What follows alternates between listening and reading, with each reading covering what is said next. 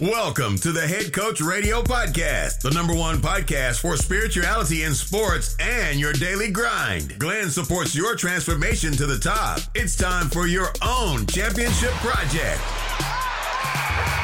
Listen to it, think about it, write it down, and win like a champion. Are you ready? Here we go.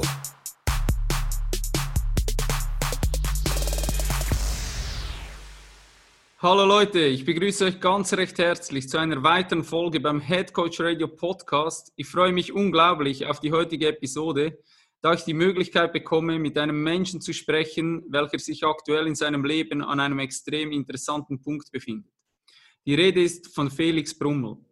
Vom Fußball über Triathlon hin zu Wasserball kam Felix durch einen guten Freund schließlich zum Rudern. Was zuerst nur ein Hobby war, entwickelte sich relativ schnell zum Hochleistungssport. Denn das Talent von Felix wäre sogar für einen Blinden ersichtlich gewesen. Nachdem der 1,91 Meter Hühne bereits im Juniorenalter Medaillen an Weltmeisterschaften gesammelt hatte, war es nur eine Frage der Zeit, bis der heute 26-Jährige ganz oben ankommen würde. 2019 holte er schließlich im deutschen Vierer EM Bronze und wurde in Münster zum Sportler des Jahres gewählt. Viele Experten haben wohl damit gerechnet, dass der Weg des Maschinenbaustudenten steil nach oben weitergehen wird. Doch nach der verpassten direkten Olympiaqualifikation bei den darauffolgenden Weltmeisterschaften und der Nichtnominierung für die deutschen Großboote, gekoppelt an weitere persönliche Rückschläge, wendete sich aber das Blatt. Im darauffolgenden Jahr lief praktisch nichts wie geplant. Der Ausnahmeruderer träumte davon, in Tokio seinen olympischen Traum wahr werden zu lassen. Doch der Traum platzte frühzeitig. Nun kommt dieser Move, den ich persönlich so unbeschreiblich bewundere. Als Felix durch Corona schon fast gezwungen wurde, seinen Alltag ruhiger zu gestalten, sowie das Streben nach höher, schneller, weiter zu unterbrechen, veränderte sich seine Perspektive auf seine Ziele komplett. Er blickte für einmal von außen auf sein aktuelles Tun und musste feststellen, dass sich seine Vorstellungen und Ziele immer mehr veränderten. Felix zog die Reißleine und beendete im besten Alter seine Leistungssportkarriere. Er schnappte sich einen Rucksack und lief in zehn Tagen von Basel nach Pforzheim. 289 Kilometer abseits von allem. Keine Medien, kein Social Media, kaum Kontakt zu anderen Menschen, kein Wetterbericht, nur er, seine Gedanken, Emotionen, Gefühle und die Natur. Wind, Regen, Sonne, Tiere, Zeltaufbau, Zeltabbau. Das alles ist erst der Anfang. Der inspirierende Junge wird definitiv nicht mit der Chipstüte auf dem Sofa vor dem Fernseher enden. Er träumt von langen Radtouren, wo er übrigens bereits einige verrückte Distanzen hinter sich gebracht hat, von Wanderungen in Amerika und vielem mehr aber vor allem versucht er aktuell so oft wie möglich in der Gegenwart, dem Jetzt, dem einzigen Moment, der wirklich existiert zu sein.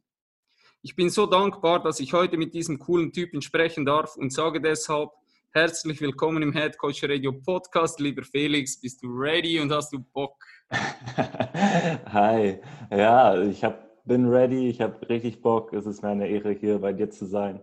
Und Sehr cool. es berührt mich echt, deine deine Einleitung äh, in diesem Podcast. Vielen Dank dafür. Lass uns gleich mal richtig tief einsteigen. Ich habe äh, mir eigentlich vorgenommen, dass ich mit dir richtig tief gehen will heute. Und was mich als erstes mal interessieren würde, würdest du diesen Entscheid, den du getroffen hast, als einen Entscheid von etwas weg oder hin zu etwas beschreiben? Ähm, es ist einfach ein Wandel gewesen ähm, von etwas weg, ja, und zu etwas hin auch ja. Also sowohl als auch. Ich habe einfach in dieser Zeit, wo ich ähm, mein Leben hinterfragt habe, gemerkt, dass ich halt andere Sichtweisen habe, andere Perspektiven habe. Und deswegen zum Teil halt weg, weil ich nicht mehr dahinter stand, hinter dem System, wo ich drin war. Ähm, und auch die Ziele, die ich sehr, sehr lange hatte und die sehr, sehr tief in meinem Herzen festgebrannt waren, ähm, waren so ein bisschen verblasst. Und ich war dann einfach darauf aus, auf was Neues, also zu, zu einem anderen Leben, zu einem Leben, was, ähm, wo ich dann doch wieder vielleicht mehr dahinter stehe, wo ich mehr äh, meine langfristigen Ziele, ähm, meine Lebensziele, meinen Lebenssinn irgendwie verfolgen kann. Ähm, deswegen würde ich sagen, sowohl von einem weg als auch zu, zu was anderem, was Neuem. Aber du bist sozusagen aktuell total im Reinen so mit diesem Entscheiden. Das ist nicht, dass du irgendwie mit Frust so, das habe ich vor allem auch gemeint, mit weg von etwas, dass du irgendwie gesagt hast, ey, das sind alles Idioten, ich schmeiße einfach hin, ähm, ich kann damit gar nichts mehr anfangen, ich komme mir irgendwie auch verarscht vor. Ähm, das ist bei dir eher nicht der Fall. Also du kannst da eigentlich, ja, wie soll ich sagen, mit reinem Gewissen zurückblicken und sagen, das sind sicher die Dinge, ich komme nachher noch mit dir auf den Spitzensport zu sprechen, da gibt es sicher einzelne Dinge, die man immer wieder hinterfragen muss schon fast. Aber es ist nicht so, dass du aktuell irgendwie Frust verspürst und sagst, hey, ich blicke zurück und ich wollte das einfach nur noch hinschmeißen. Nein, ich blicke zurück auf eine Zeit im Leistungssport, die mir unglaublich viel ähm, beigebracht hat, wo ich unglaublich viel gelernt habe und unglaublich viel auch erleben durfte. Und ähm, ich meine, ich bin mit dem Sport angefangen aus Liebe zum Sport. Ähm, die Art und Weise, wie man sich fortbewegt, über das Wasser gleitet, ähm, das hat mir unglaublich viel Spaß gemacht, also die ganze Zeit. Ähm, nur am Ende habe ich halt gemerkt, dass ich da irgendwo so einen inneren Kampf in mir hatte oder wie auch immer, der nicht, ähm, wo ich nicht mehr sagen kann, ich stehe da 100 Prozent dahinter, und ich ähm, bin dankbar für die Zeit, die ich erleben durfte, für die ganzen Erfahrungen. Ich meine, ähm, diese Trainingslager im Ausland, die einfach super krass sind, ähm, die Welt Teilnahme an Weltmeisterschaften, wie viele Leute können sagen, die haben das gemacht. Also da bin ich sehr dankbar für, sehr stolz drauf auch. Ähm, genau, also nee, ich ziehe da nur positive Sachen raus und kann jetzt auch sagen, ey, alles, was der Sport irgendwie gemacht hat, der hat mich jetzt dahin geführt, wo ich jetzt bin. Also alles, was äh, in meinem Leben vorher passiert ist, hat mich ja genau zu diesem Punkt hier hingeführt, wo ich jetzt bin. Und warum soll ich davon irgendwas negativ ähm, sagen? Das sind, sind alles Erfahrungen, die in dem Moment vielleicht wehtaten, aber wo ich jetzt sagen kann, hey, ich habe mich weiterentwickelt, ich bin da stärker rausgegangen und ähm, jetzt kann das kommen, was jetzt noch kommt. Geil.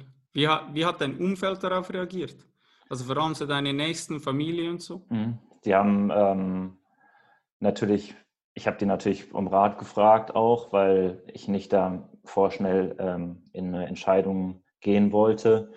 Ich habe sehr, sehr viele Gespräche geführt. Die haben ähm, mir ihre Perspektive aufgezeigt. Also sehr viele Freunde, meine Familie, ich stand eben ständig in Kontakt dazu und die haben halt gesagt, es ist deine Entscheidung.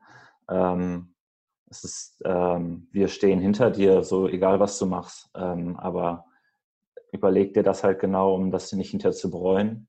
Und ich habe äh, die Entscheidung getroffen und bereue gar nichts. Du hast den, du hast den Spitzensport eigentlich schon, den, diesen Loop schon aufgemacht.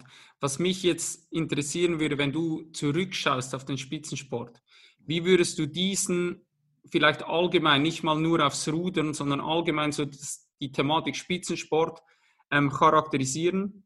Und wo siehst du Chancen, aber hankerum auch äh, große Gefahren darin? Oder anders gefragt, was läuft falsch oder müsste optimiert werden? Ähm, die Sache ist halt, dass Spitzensport äh, und, oder Sport an sich natürlich irgendwie darauf trimmt, halt immer besser, schneller weiterzukommen. So. Ähm, und jeder Sportler und jede Sportlerin da super, super viel Arbeit rein investiert. Ähm, das ist einerseits bringt das natürlich sehr viele gute Qualitäten mit sich, so dass man ein Ziel definiert, dass man sehen kann, so ähm, was sind die nächsten kleinen Schritte, um mein großes Ziel zu erreichen.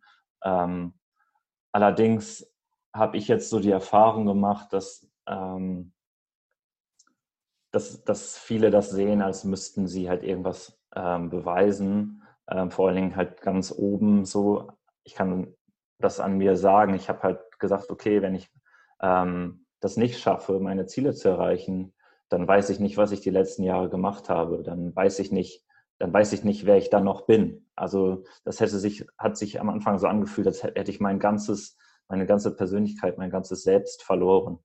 Und ähm, da sehe ich halt eine Gefahr und da finde ich, ähm, muss man irgendwie auch mehr machen, um die Sportler darauf klar, denen klar zu machen, zu sagen, ey, ihr müsst nicht irgendwie zeigen oder ihr müsst nicht irgendwas Besonderes leisten, um ähm, geliebt zu werden, um wertgeschätzt zu werden, sondern das, was ihr macht hier im Sport, das ist ähm, eure freie Entscheidung und ihr könnt da so weit kommen, wie ihr möchtet, aber es, es hat überhaupt keinen Einfluss, ob ihr jetzt hinterher, ob, es, ob ihr hinterher besser seid oder schlechter seid, also in Anführungszeichen, das gibt es nicht. So jeder einzelne Sportler ist, ähm, oder jeder einzelne Mensch natürlich, nicht nur Sportler, ähm, ist halt von Grund aus genau richtig auf dieser Welt und ähm, hat genau seinen Wert. Und dann braucht keiner sagen, ich ähm, muss meinen Wert damit verbessern, indem ich eine bestimmte Leistung erbringe. Also ich, Sport ähm, bringt super viel, die Bewegung ist super, super wichtig.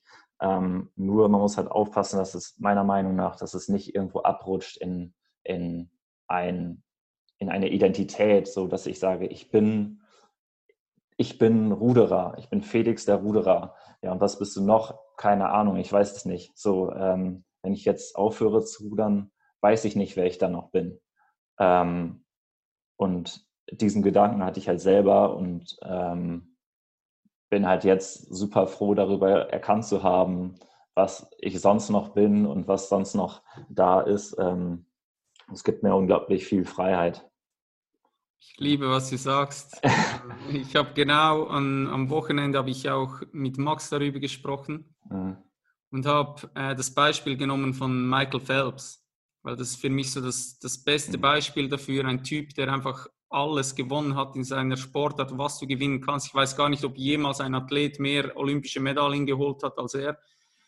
Und dann beendet er diese Karriere und dann fällt so, wie du gesagt hast, diese Identifikation weg. Ich bin nicht mehr Michael Phelps, der Schwimmer, sondern ich bin nur noch Michael Phelps. Und der Typ muss in die Psychiatrie. Für den bricht das Leben zusammen, der kommt nicht mehr auf sein Leben klar. Und das ist unfassbar, wenn du da dich so stark mit dieser, mit dieser Sportart identifizierst, dass da wirklich ein Teil deiner Identität wegfällt.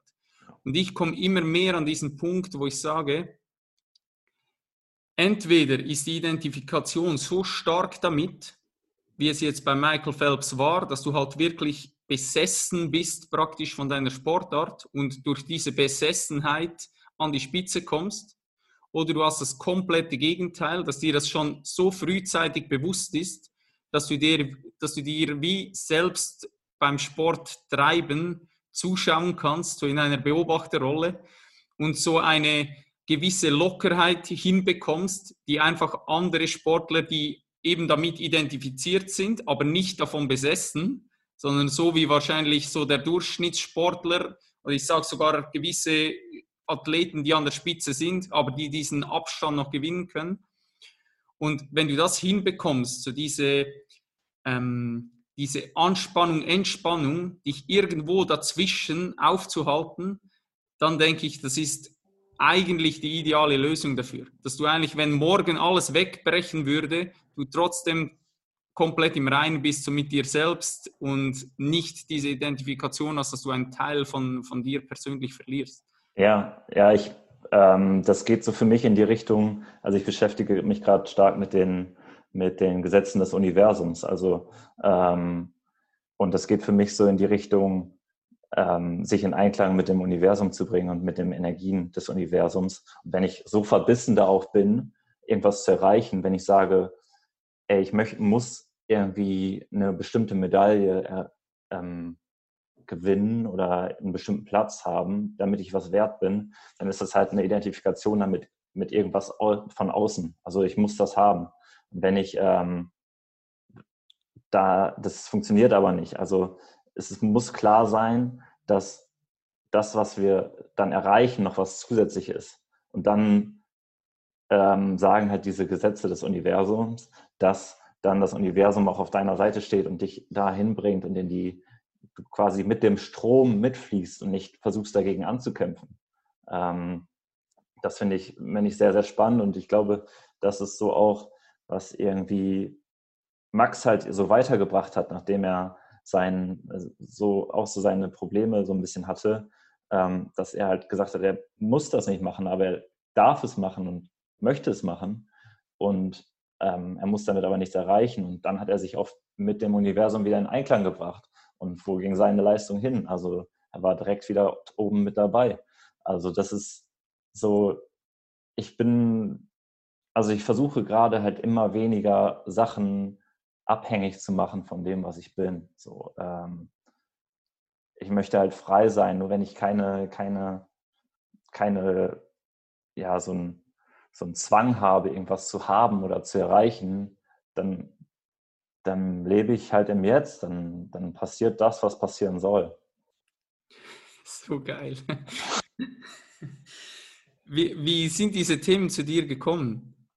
Ach, das hat jetzt so, also ich habe ähm, vor drei Jahren irgendwann angefangen, ähm, mich mit Meditation und so zu beschäftigen.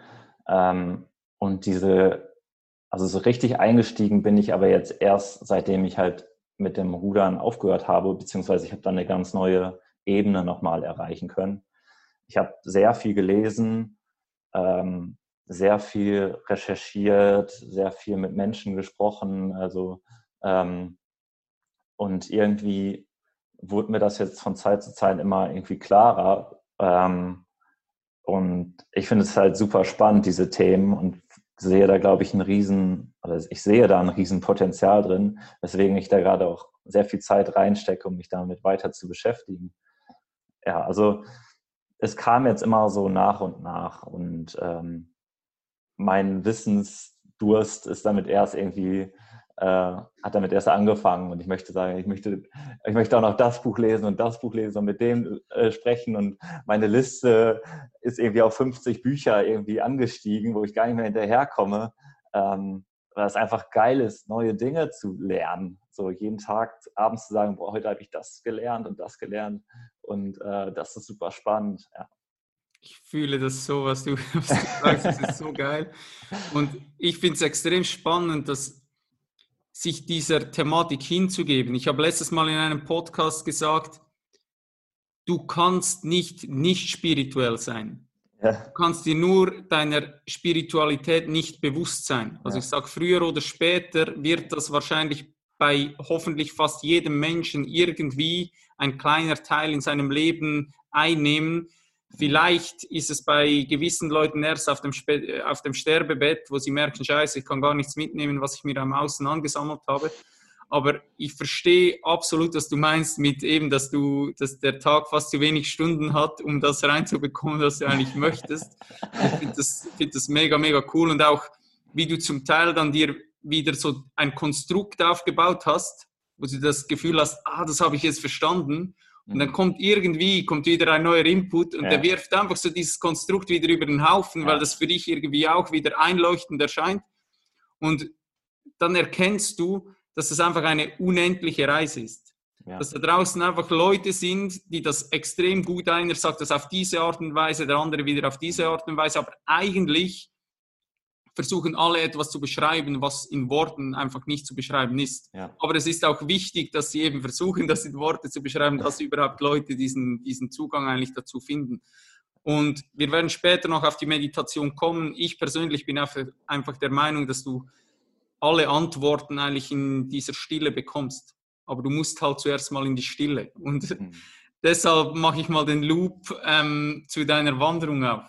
Ja. Was mich als erstes dort interessieren würde, ähm, hast du unterschätzt bei dieser Wanderung, dass du nicht von dir selbst weglaufen kannst? nee, habe ich nicht unterschätzt. Das war meine, also das war im Vorhinein meine größte Angst, aber auch mein größter Wunsch. Also ähm, es ging mir irgendwie nicht darum, okay, habe ich irgendwie alles so an Klamotten, so, die ich brauche, sondern meine größte Sorge war, dass ich irgendwann halt ähm, an einen Punkt komme, wo ich vor mir wegrennen möchte. Ähm, allerdings war das genau mein Ziel, weil ich glaube, da ist genau, also es gab halt zwei Teile. Der eine Teil von mir hat gesagt, mach das nicht, so, das ist gefährlich, so mein Ego. Äh, und der andere Teil, der hat gesagt, das ist der richtige Weg und ähm, macht das auf jeden Fall. Ähm, und ich bin mir schon, oder mir war vorher schon klar, dass ähm, Stille und ähm, Zeit mit sich selber äh, größte, das größte Potenzial wirkt, irgendwie ähm, zu erkennen, wer man eigentlich wirklich ist oder was einen ausmacht. Und das war bei mir sehr, sehr gut und genau das Richtige. Ähm, ich hatte im Vorhinein schon mal überlegt, äh, einen Vipassana-Retreat zu machen ähm, mit den zehn Tagen. Also Vipassana bedeutet halt zehn Tage, zehn Stunden am Tag zu meditieren und eigentlich nur fürs Essen und Schlafen aufzustehen und dabei halt gar keine, äh, gar keine Kommunikation, so weder, weder Sprechen noch Augenkontakt. Ähm, das werde ich auch nochmal machen irgendwann. Es war mir jetzt aber nur auch bewusst, dass ich gerade äh, noch Bewegung brauche und äh, auch noch mehr Essen brauche, als, glaube ich, in so einem Retreat dann angeboten wird. Ähm, weswegen ich dann gesagt habe, okay, mache ich das vielleicht ein bisschen aktiver und wandere dabei noch. Und das waren diese ersten zehn Tage im, im Schwarzwald, wo ich möglichst wenig Kommunikation eigentlich auch angestrebt habe oder sehr, sehr viel Zeit mit mir alleine hatte. Ähm, und dann im Nachhinein, ähm, also die letzten, ich bin ja insgesamt vier Wochen gelaufen, die letzten äh, Wochen waren dann auch noch sehr viel natürlich alleine. Ähm, und das hat mir super, super viel weitergebracht. Also die ganze Zeit, wo ich im Stress war mit dem Rudern, wo ich eigentlich immer nur dem gefolgt bin, was ich mache und das nicht hinterfragt habe, die ganzen Ereignisse kamen jetzt erst richtig bei mir an, ähm, in der Stille. Also ich konnte sie jetzt erst dann einordnen, sortieren, ähm, ja, kategorisieren quasi in meinem Kopf. So. Ähm, vorher war es immer so, ja, okay, krass, stimmt, das habe ich schon gemacht. So, ich war schon mal auf einer Weltmeisterschaft. Aber es war so komplett so in so einem Nebel. Und jetzt habe ich das halt da rausgeholt, ähm, habe das ja, einsortiert. Ähm, und das war super spannend und super, ähm, super schön, das dann auch abgeschlossen zu haben. Und es hat mir super viel Energie gegeben. Es ist geil, dass du Vipassana ansprichst, weil eigentlich wäre ich jetzt in einem Vipassana-Retreat. Ja, echt? Ja, aber das hat halt nicht geklappt wegen ja. Äh, Corona. Ja. Wurde das alles äh, abgesagt. Ja. Und du hast wie eine Frage vorweggegriffen, weil ich wollte dich auch noch fragen, ob du Vipassana kennst. Das scheint der Fall zu sein. Und ja. ich finde es halt nochmal einen riesen Unterschied, wenn du ähm, wirklich komplett mit nichts bist. Mhm. Also es ist ja nochmal ja. ganz anders. Also ich persönlich ähm, ja, wir können da reinspringen, wenn die Aufnahme vorbei ist, werde ich dir noch ein, zwei Sachen erzählen, die ich erst äh, im nächsten Sommer eigentlich plane, den, den Leuten äh, öffentlich zu erzählen. Aber ich habe die letzte Zeit extrem ähm, ja, verrückte Dinge getan. Aber dieses Vipassana, das ist so für mich, obwohl ich schon eigentlich so für Leute, wenn du das erzählst, wahrscheinlich verrücktere Dinge gemacht habe, ist dieses Vipassana für mich so der Endgegner. So. Mhm. Weil ich einfach so das Gefühl habe, ey, das, ja, nur schon die Vorstellung daran, einfach so lange zu sitzen. Und ich finde es auch extrem spannend, was Leute, die das gemacht haben, auch berichten darüber, dass du so die, der erste, zweite Tag ist so noch interessant. Da ist das Ego noch so da, du sitzt da und denkst, ja, das werde ich durchstehen, ja, geil. Und dann irgendwann sind die Schmerzen einfach so groß, die Stimme in deinem Kopf wird so laut, dass du einfach hinhören musst und dass mhm. einfach ja, diese, diese Masken, die du trägst, einfach Stück für Stück so von dir ja. abfallen. Ja. Und die meisten sagen auch, hey, so der äh, fünfte, sechste Tag, das ist einfach, das, ist die Hölle, das ist die Hölle. Du bist so mit dir selber einfach gnadenlos konfrontiert. Und das reizt mich extrem, also das werde ich auf jeden Fall ähm, auch mal machen. Du hast ja auch jetzt kürzlich wieder ähm, so einen Social Media Detox gemacht. Mhm. Ich habe das ähm, genau vor einem Jahr, habe ich das drei Monate gemacht. Und ich weiß noch an diesem Tag, wo ich mich entschieden habe, dass ich da zurückgehe auf diese Plattform. Das war für mich so wie, soll ich, soll ich das wieder öffnen? So diese Büchse der Pandora, die mich wieder einnehmen wird und einfach wieder so die Dominanz ähm, in meinen Alltag bringt. Du sagst eigentlich auch, du bist der Meinung, man sollte sich nicht ständig ablenken lassen. Was denkst du, weshalb lassen sich die Menschen so gerne ablenken? Oder sie tun es, von was laufen sie weg? Ja, vor dem, was man am sechsten Tag oder bis zum sechsten Tag in Vipassana erkennt, würde ich sagen. Also einfach Dinge in sich drin, die, wo ich glaube, die Menschen halt versuchen, ähm, so eine Aufschiebetaktik, ah, ich schiebe das in, in eine dunkle Schublade, dann, dann stört mich das nicht mehr. Aber meiner Meinung nach ähm, kann man das vielleicht eine Zeit lang machen, aber irgendwann öffnet sich diese Schublade wieder und irgendwann kommt das heraus, was da, was da drin versteckt ist. Und also ich habe mal so ein, so, ein, so ein Bild eigentlich mal gelesen, glaube ich, oder ähm, dass quasi unser Bewusstsein oder wir sind eine Glühbirne. So kann man sich als Glühbirne vorstellen. Und jede, jedes Trauma, jede dunkle Erfahrung ähm, ist wie so ein, so ein Panzertape-Stück auf dieser Glühbirne. Ja? Und ähm, wir können zwar weiter leuchten als Menschen, als Persönlichkeiten, aber unser Licht ist halt in bestimmten ähm, Gegenden halt irgendwie eingeschränkt oder wird geblockt. Ähm, und manche versuchen halt, okay, da drumherum zu strahlen, um dieses, um dieses Tape drumherum, aber versuchen niemals irgendwie an diesem Tape heranzugehen, weil sie sich da nicht trauen, weil man muss dann halt sich damit befassen, mit diesem Thema, was dieses dunkle Tape dann darstellt. Aber meine Meinung ist, wenn man, wenn man sich dann da mal mit beschäftigt hat und wenn man sich traut, äh, dieses Tape halt daran zu arbeiten und das versucht zu lösen und das dann schafft, dann schafft man es halt wieder sehr viel heller generell zu, zu leuchten, also in seiner Persönlichkeit zu leuchten. Und ähm, ich habe die Erfahrung gemacht, dass man das wirklich spüren kann, ob jemand sich damit beschäftigt oder nicht. Also es ist irgendwie, ja, wie halt eine andere Ebene nochmal, eine Ausstrahlung, eine Aura, ähm, die jemand hat, der mit, seinen, mit seinem Inneren irgendwie aufgeräumt hat. Und das ist, hebt für mich halt Menschen auf eine ganz andere Ebene, weil es ist so, die sind ja sehr, sehr ausstrahlend, sehr anziehend, sehr bedeutend. Und deswegen ist meine Meinung, dass sich jeder mal hinsetzen sollte und ähm, versuchen sollte, ähm, das mal aufzuarbeiten, was man vielleicht so lange weggeschoben hat. Es kann halt sein aus der Kindheit oder aus den gerade aktuell oder noch, ich meine, es gibt Studien oder Meinungen, die sagen, Studien nicht, aber Meinungen, die sagen, dass man bis zu 14 Generationen seiner Vorfahren an Erfahrung mit sich weiterträgt. Ähm, also da mal hineinzufühlen und da sich damit zu beschäftigen, ähm, bedeutet für mich eigentlich ein riesengroßes Potenzial. Und deswegen sage ich, okay, wenn mich etwas stört, wenn mich irgendwo, wenn ich merke im Alltag irgendwas triggert mich, irgendwas ähm, löst eine bestimmte Emotion in mir aus, dann versuche ich im Nachhinein ähm, mich damit zu beschäftigen, so darüber da reinzufühlen in dieses Gefühl. Woher kommt das? Äh, wodurch ist das entstanden? Und dann kann ich dieses Gefühl äh, auflösen, nicht auslösen, sondern auflösen.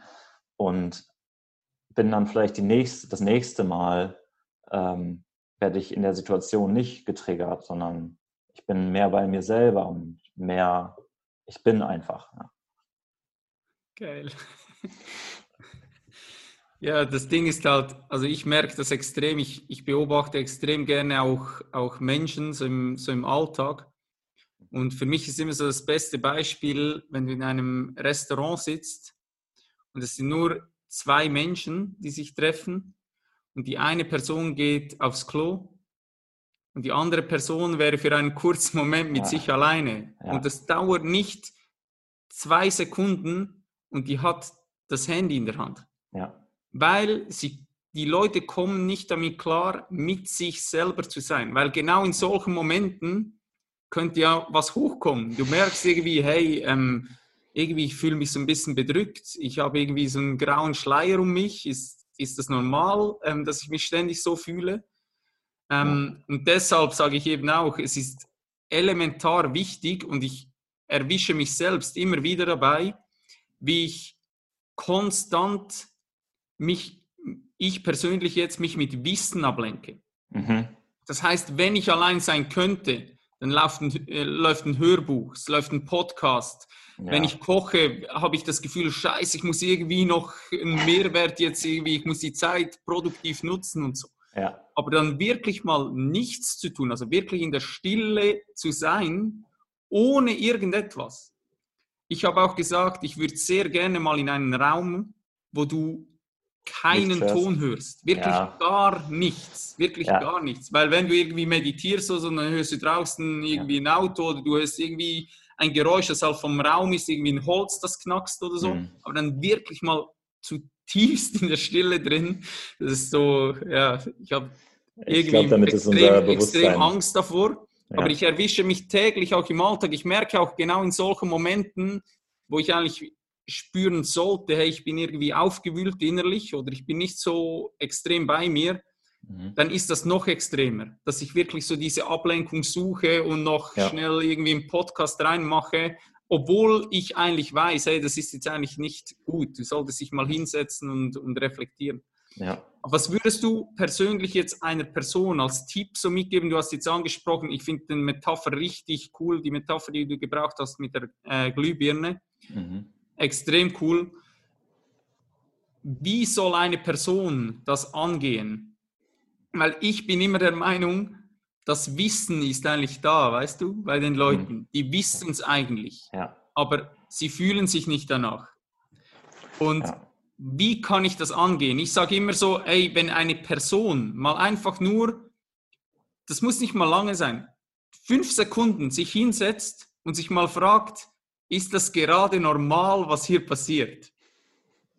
Du hast doch so ein Bauchgefühl, so intuitiv, würdest du sagen, irgendwie, was aktuell auch auf der Welt passiert, ist irgendwie komisch. Ja. Ich kann es nicht beschreiben, es ist irgendwie komisch, aber ich persönlich habe so, wenn ich fünf Sekunden nur da sitze, merke ich, es ist irgendwie doch nicht, es kann fast nicht so angedacht sein, dass jeder Mensch irgendwie so ein bisschen bedrückt ist so das Gefühl hat, wenn er mal irgendwie seine Emotionen rauslässt, dass irgendwie was mit ihm nicht stimmt. Es sind alle so wie mit angezogener Handbremse unterwegs.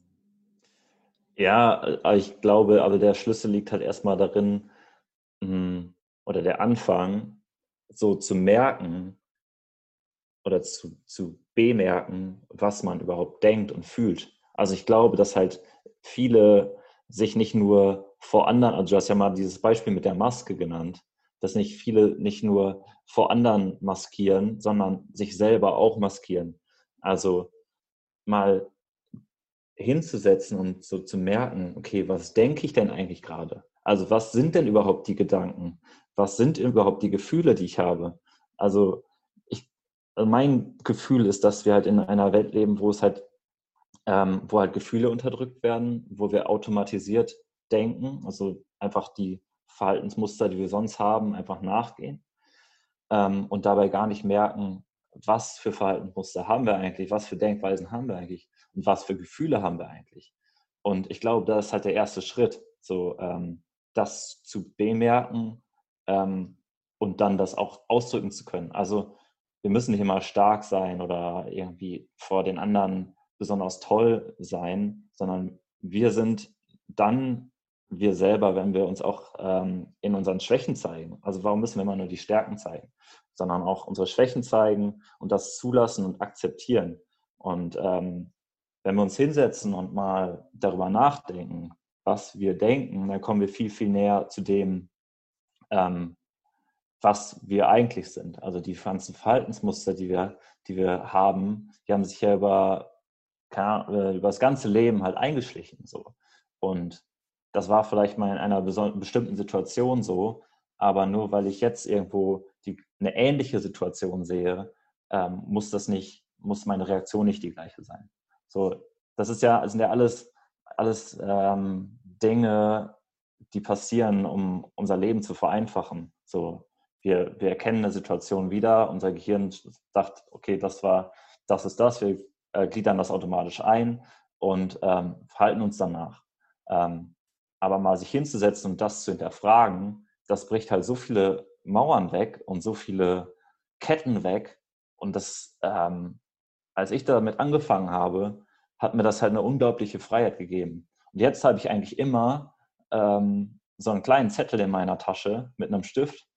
Und wenn ich halt was merke, und ich bin halt gerade irgendwo draußen, wo ich jetzt vielleicht unterwegs bin, ähm, wenn ich merke, da triggert mich irgendwas, dann schreibe ich entweder diese Situation aus, auf oder wenn ich diesen Gedanken mal zu fassen bekomme, der so halb unterbewusst in mir drin schlummert und den ich den dann aufschreibe, das hat, das, das ist einfach geil. das ist einfach, ähm, ich habe damit schon Glaubenssätze erkannt oder äh, die einfach, die mich so krass eingeschränkt haben, so krass in meinem Selbstwert eingeschränkt haben, so krass eingeschränkt haben in der Sicht auf andere Menschen. Und deswegen ist mein, meine Ansicht, setzt euch mal auf einen Arsch und probiert einfach mal, einfach mal das zu bemerken, was du denkst oder was du fühlst. Und dann, das ist der erste Schritt, meiner Meinung nach. Dann kann man daraus Schlüsse ziehen und daraus was, was verbessern oder verändern. Aber bevor man das, das Problem gar nicht erkannt hat, äh, was soll man dann ändern?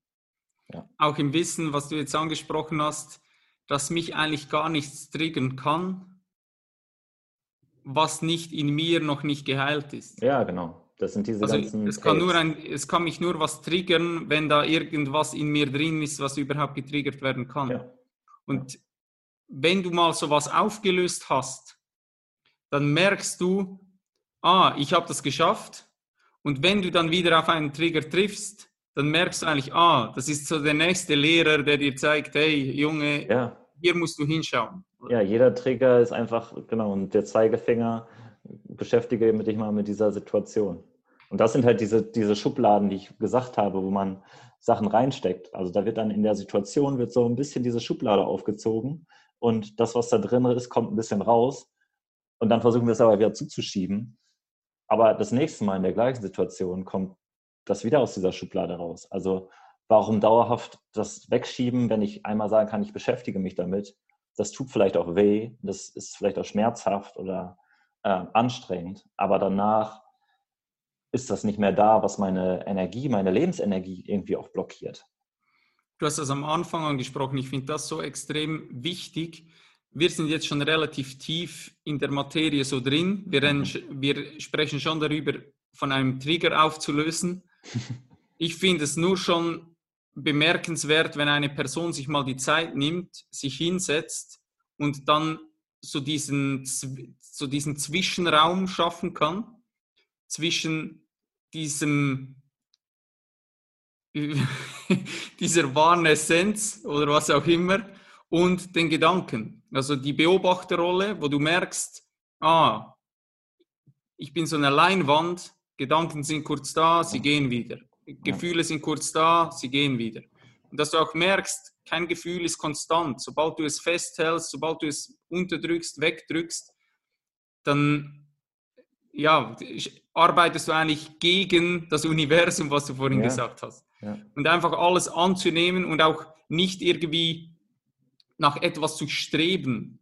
Ich habe zum Beispiel extrem lange, wollte ich mich glücklich fühlen bis ich dann tiefer blickte und erkannt habe, Glück ist einfach ein Gefühl. Das ist kurz mhm. da und das vergeht wieder. Und je stärker ich mich mit diesem Gefühl identifiziere und je stärker ich das auch festhalten möchte, umso schneller ist es weg. Oder wenn ich mich damit identifiziere und von Glück eigentlich leben lasse, falle ich halt genauso tief, wie ich mich hochschaukeln lassen habe. Ja. Und nur schon sich die Zeit zu nehmen und einmal hinzus sich hinzusetzen und zu merken, hey, ich bin nicht diese Gedanken. Weil das ist ja wie der erste Schritt, der Schlüssel, wo du eigentlich merkst, hey, ich kann wie die Kontrolle darüber gewinnen und sagen, hey, wie ich, ich stehe so hinter mich und ich schaue mir so, so beim Leben zu, so schön gesagt. Ja. Ähm, ich habe die Frage nicht aufgeschrieben, aber mich würde das extrem interessieren. Wie beantwortest du die Frage, wenn man dich fragt, wer bist du? Also so auf der, auf der tiefsten, auf der tiefsten Essenzfrage. So. Ähm, Das, also was ich jetzt kennengelernt habe von mir, ist ähm, auch während der Wanderung einfach, wo es halt Momente gab, wo ich absolut in der Gegenwart war. So, es gab Momente, da bin ich, da bin ich durch den Wald gewandert und ich hatte irgendwie, war vielleicht nicht so gut drauf und ähm, auf einmal ist halt wie so ein Schleier von meinem, also wie als wäre ich aufgewacht worden, als hätte mich jemand äh, geweckt oder gerüttelt und ich habe halt einfach geguckt und ähm, gefühlt und ich habe ein, ein Gefühl gehabt, also das hat ist durch meinen ganzen Körper gegangen, ein, ein so ein krasses Glücksgefühl, das hatte ich noch nie. So, das war, ähm, und ich konnte mir das gar nicht beschreiben. Also ich habe halt fast, fast angefangen zu weinen vor Glück, weil ich einfach, weil ich einfach gewandert bin. Ich bin mit offenen Augen und offenem Mund durch diesen Wald gelaufen. So und habe gedacht, boah, ist das, boah, boah. Und ähm, da habe ich irgendwie gemerkt, dass wie stark wir uns immer also wie stark ich mich in meinem Kopf auch manchmal verliere. So. Ähm, entweder halt in der Vergangenheit oder in der Zukunft. Aber also das, das was mich halt ausmacht, ist das jetzt so, ähm, also die Gegenwart. Ähm, was, wer ich bin, das ich bin einfach, also ich kann das nicht beschreiben. Ich ähm, möchte halt möchte halt im Jetzt sein und in dem, im Jetzt bin ich so nah an, an mir selber, an meinem wahren Ich, wie ich nur sein kann. Und alles, was daneben ist, wenn ich jetzt denke, was mache ich in fünf Minuten ne? oder was ist vor, vor einer Woche passiert, dann gehe ich von, von mir weg, dann kapsel ich mich ein. Also wer ich bin, das, das kann man erfahren oder ähm, man kann mich kennenlernen. Ähm, aber ich kann das nicht, ich kann nicht sagen, hey, ich bin Felix, ich bin 26 Jahre alt und ich studiere ähm, Maschinenbau. So, ne? Also es geht halt nicht. So, das ist einfach, ähm, ich habe während der Meditation einfach gemerkt, dass es noch mehr gibt als das, was wir mit unseren sechs Sinnen, Sinnen wahrnehmen. Also das ist zwar hier irgendwie in der Dreidimensionalität so die, also die sechs Sinne sind halt das, was in unser Bewusstsein aufgenommen werden kann. Aber ich habe gemerkt, oder in, in unseren Verstand aufgenommen werden kann. Aber ich habe gemerkt in der, in der Meditation und ähm, in dem Sein, dass es halt, dass das halt nur ein ganz kleiner Teil ist. Und ich manchmal aus Meditationen rausgekommen bin und habe mich voll eingeschränkt gefühlt, weil ich dachte, oh, jetzt bin ich wieder in einem Raum, der drei Dimensionen hat. So. Also ich, das kann ich nicht, ähm, das, das, ist einfach, das ist, war ein, ein Gefühl oder ja, etwas, ich habe etwas gemerkt, was ähm, über meinen Körper hinausgeht, über mein Denken hinausgeht und was, ähm, was da ist. Und mein Körper ist ähm, halt die Verbindung zur, zur dreidimensionalen Welt eigentlich.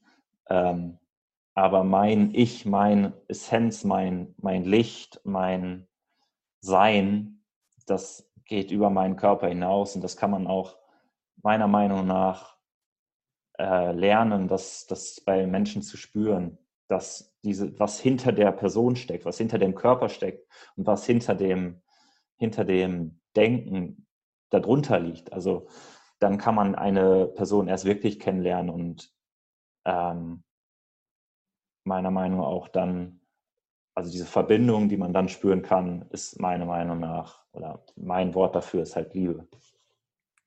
Ich feiere, was du sagst, das ist so geil. Du bist da, ich wusste es gar nicht, also ich wusste, dass du, dass du dich mit den Themen beschäftigst, aber dass du mhm. da so tief drin bist. Ja, jeden Tag. Also ich habe jeden Tag, so wie du es vorhin gesagt hast, jeden Tag will ich mehr, mehr, mehr und vielleicht ähm, werfe ich mich da auch vielleicht zu krass rein. Ähm, manchmal merke ich das, glaube ich, auch, dass es dann einfach auch viel ist. Ähm, aber ich finde dieses Thema halt super, super spannend und super essentiell, ähm, wie du es auch selber gesagt hast, ähm, zu, zu wissen, dass wir halt mehr sind als das, was wir sehen. Also ich glaube, viele Menschen laufen halt durch die, die Straßen und sagen, okay, mein, mein Ich oder ich bin halt hinter meinen Augen. So, so die Augen sind so das wichtigste irgendwie Sinnesorgan geworden. Und alles andere geht irgendwie verloren. Und ja, das ist einfach schade, weil da damit eine Ebene verloren geht, die viel, viel mehr aussagt als, ey, dein Körper ist getrennt von meinem und du machst, läufst da lang und ich laufe da lang, sondern da gibt es noch was, was da drüber ist. So.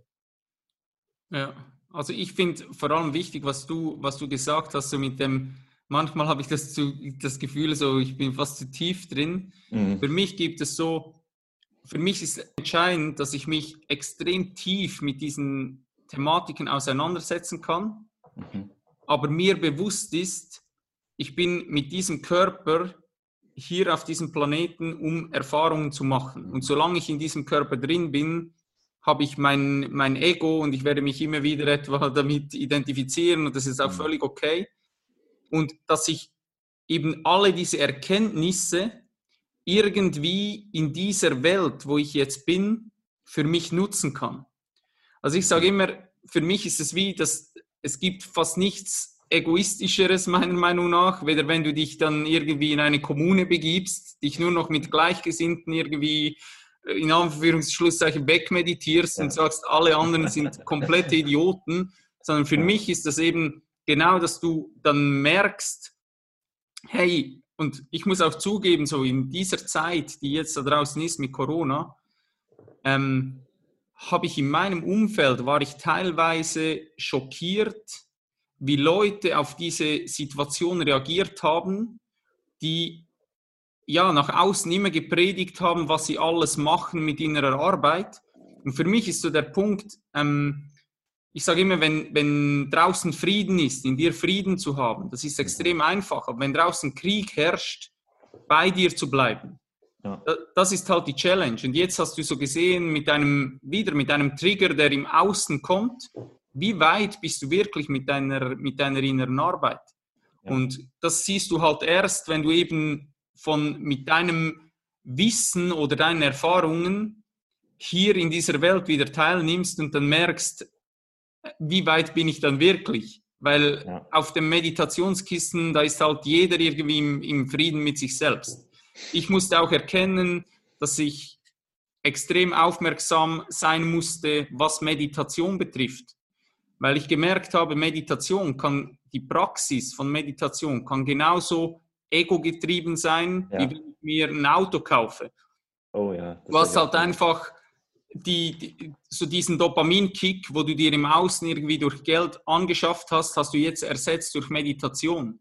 Mhm. Und diese Gefahr ist halt extrem groß, dass du einfach, wo ich auch gemerkt habe, hey, ich brüste mich so damit zu sagen, ich meditiere täglich. Oder ich hatte das Gefühl so, ich bin besser oder weiter, wenn ich eine Stunde meditiere, als ein Mensch, der fünf Minuten meditiert.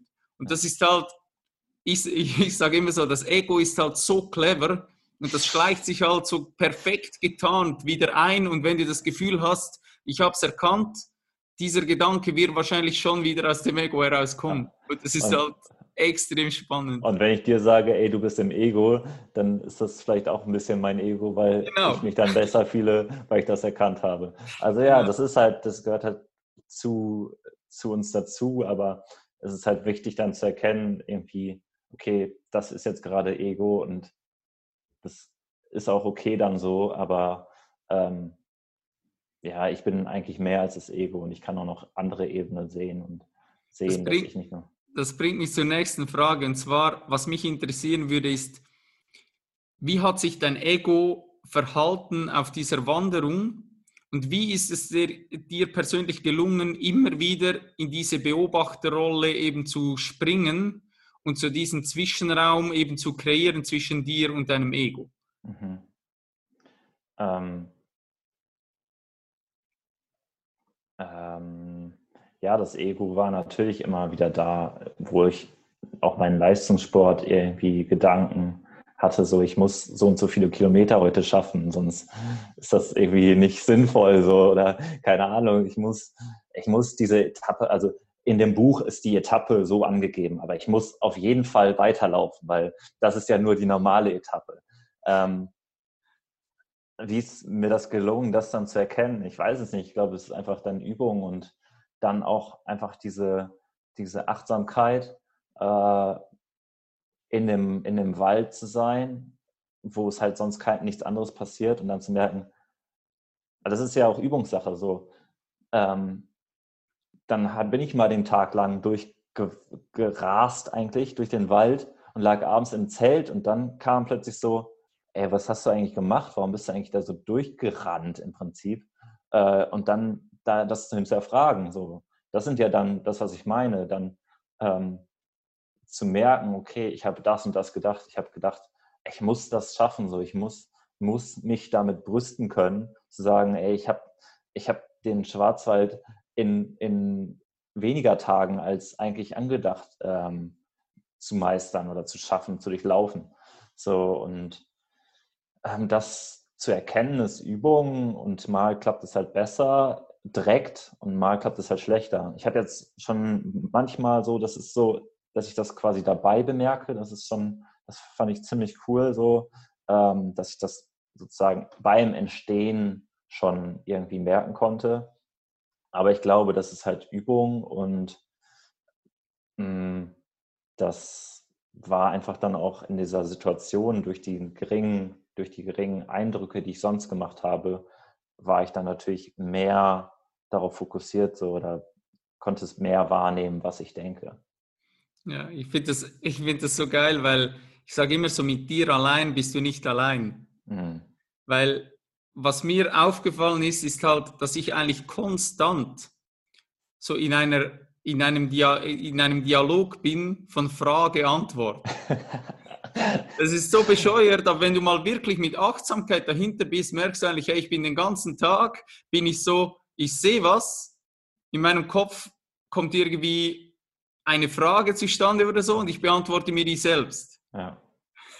Ja, genau. Also entweder Frage oder ja, so dieses Sehen und dann das zu hinterfragen. So, ich sehe irgendwie eine Person, die macht irgendwas, was, was ich denke, hä, ist das komisch? Und dann da zu merken, so, ey, du hast gerade das und das gedacht. Das ist so echt so wie so Engelchen und Teufelchen auf der Schulter. Ähm, aber das ist halt irgendwie cool zu erfahren, weil ich dabei merke, dass ich ähm, trotzdem halt das beobachten kann und irgendwie dann da drüber stehe. Und ich, das, also wenn ich jetzt, keine Ahnung, wenn ich irgendwas gelernt habe oder irgendein Vorurteil habe gegenüber irgendeinem Menschen und ähm, ich denke das und kann das aber bemerken, ist das halt ein riesiger Schritt, anscheinend einfach das einfach auszuleben. Ja ich habe letztens mal mit äh, zwei Kumpels von mir über das gesprochen, mhm. wo ich gesagt habe, je achtsamer ich bin, umso krasser fällt mir auf, wie sehr ich einfach konstant, wirklich konstant bewerte. Mhm. Und es sind einfach Dinge, die kriege ich fast nicht aus meinem Kopf raus. Mhm. Als Beispiel, wir saßen in einem äh, Restaurant und es kam eine stark übergewichtige Frau rein. Mhm. Und ich merke, was passiert. Mhm. Und für mich ist eben das, was du gesagt hast, extrem entscheidend. Wahrscheinlich werde ich das nur mit jahrelanger Arbeit, wenn überhaupt, auflösen können, dass mein Ego diese Bewertung nicht abgibt, dass mhm. irgendwie kommt, schau dir diese Person an, die ist fett. Mhm. So. Aber nur schon zu erkennen, interessant, was jetzt passiert so dass die Person reinkommt und du bist in dieser Achtsamkeit, dass du sagst, das ist schon verrückt. Die Person kommt rein und ich habe eine Stimme im Kopf, die diese Person, obwohl ich sie nicht kenne, so einfach bewertet.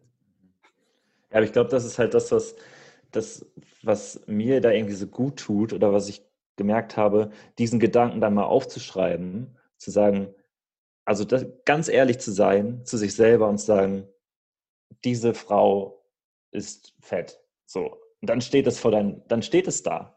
Dann kannst du das auch nicht mehr leugnen. So.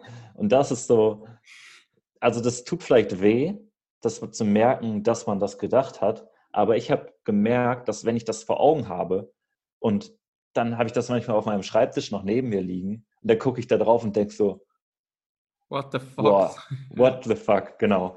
Äh, und aber das ist ja das, was Eckhart Tolle eigentlich sagt. So, ähm, du kannst halt negative Gedanken durch das Licht deines Bewusstseins auflösen.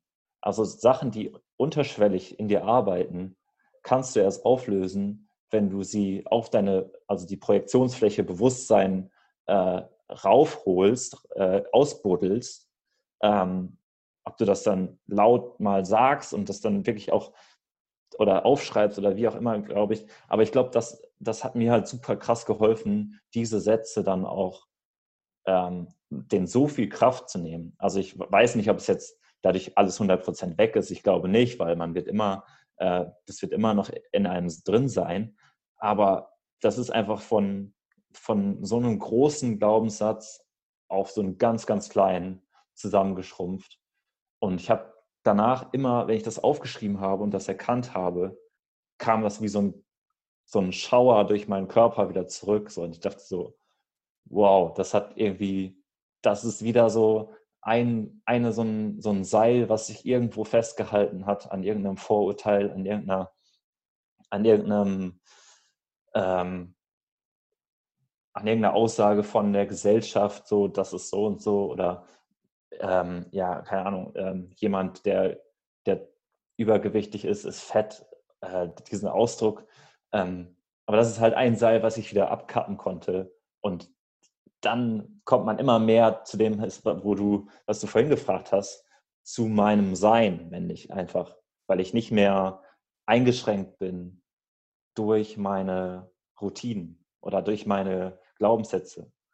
Also klar, die, ähm, in bestimmten Situationen sind sie wichtig, weil sonst würden einfach super viele Reize auf uns einkommen, die wir, da würden wir gar nicht mehr mit klarkommen. Deswegen brauchen wir gewisse, gewisse Muster, aber jedes davon zu hinterfragen zu können, ist, glaube ich, ein, also hat einen Riesenwert und man kann sich damit so viel Freiheit schaffen und das ist ähm, super schön eigentlich zu, zu bemerken.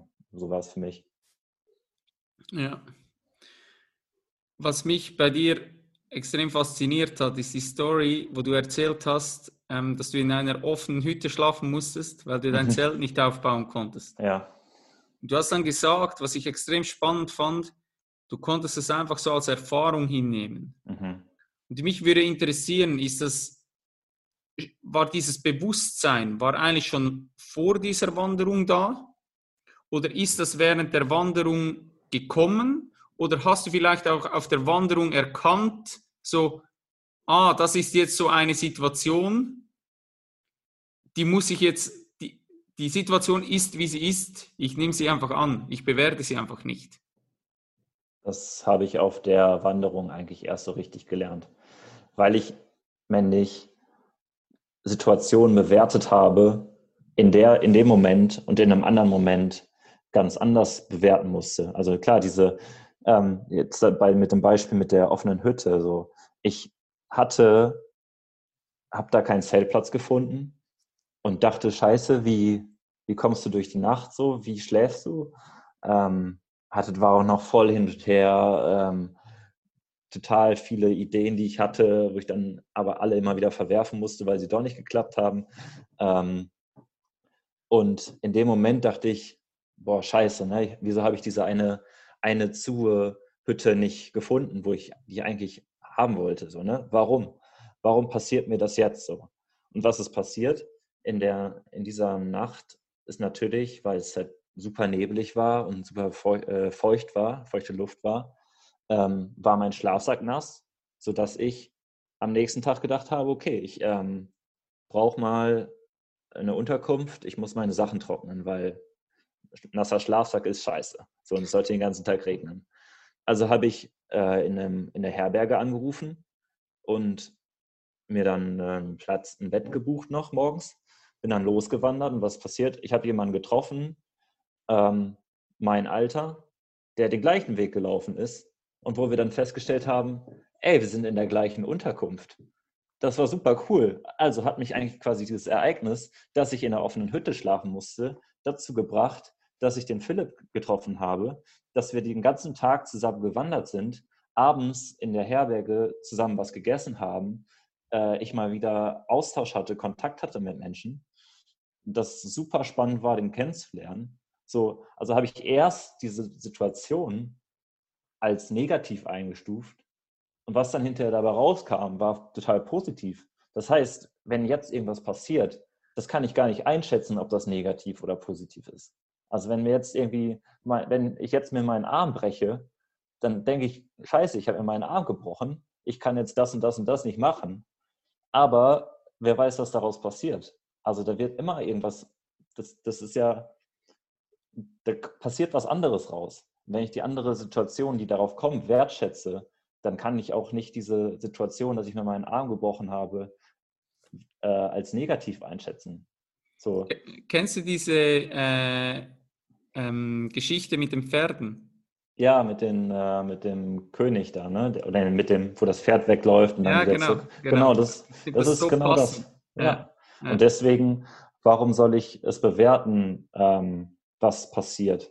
Und das bringt mich aber auch dazu, gar nichts mehr zu erwarten, was passiert. Also du gibst dich dem Leben hin. Ja, genau. Also ich, wenn ich sage, ey, alles, was passiert, hat irgendwie am Ende, also ich habe ein Vertrauen entwickelt, wo ich sage, am Ende ähm, hat das einen positiven Einfluss auf mein Leben. Und das, dann kann ich auch sagen, ich breche mir meinen Arm, dann ist es so. Dann, dann zieht mich das nicht runter, weil ich weiß, weil ich habe das Vertrauen, es passiert irgendwas danach. So, und das ist ein, das, ich gebe mich dem Leben hin. Also ich bin dann nicht mehr so in der Zukunft. Ich, ich ähm, habe nicht irgendwo Angst vor oder denke, ey, das muss genau so ablaufen, wie ich es mir vorstelle, sondern ich komme dahin zurück, wo ich eigentlich gerade bin, nämlich im Jetzt.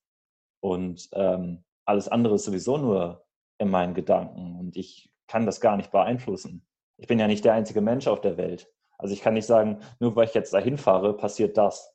Oder nur weil ich jetzt einkaufen gehe, ja, keine Ahnung. Aber weißt, es sind halt noch, es sind halt noch so viele andere Lebewesen auf dieser Welt. Ich kann ja nicht davon ausgehen, dass nur ich irgendwie Einfluss darauf habe, was passiert, sondern ich, ich schnips hier mit dem Finger und auf der anderen Seite macht irgendjemand anderes äh, gerade was zu essen. Also da habe ich ja keinen Einfluss drauf, aber das, oder vielleicht hat es irgendwann in der Zukunft irgendwo Einfluss darauf, aber ähm, das kann ich ja nicht beeinflussen. Also warum soll ich das versuchen, das zu beeinflussen? Sondern ich sage, ich bin, ich bin hier, ich bin im Jetzt, ich ähm, genieße den Moment, ähm, bin damit glücklich und dann kann mich auch nicht äh, nicht viel, was dann kommt, aus, der Bahn, aus dieser Bahn rausreißen.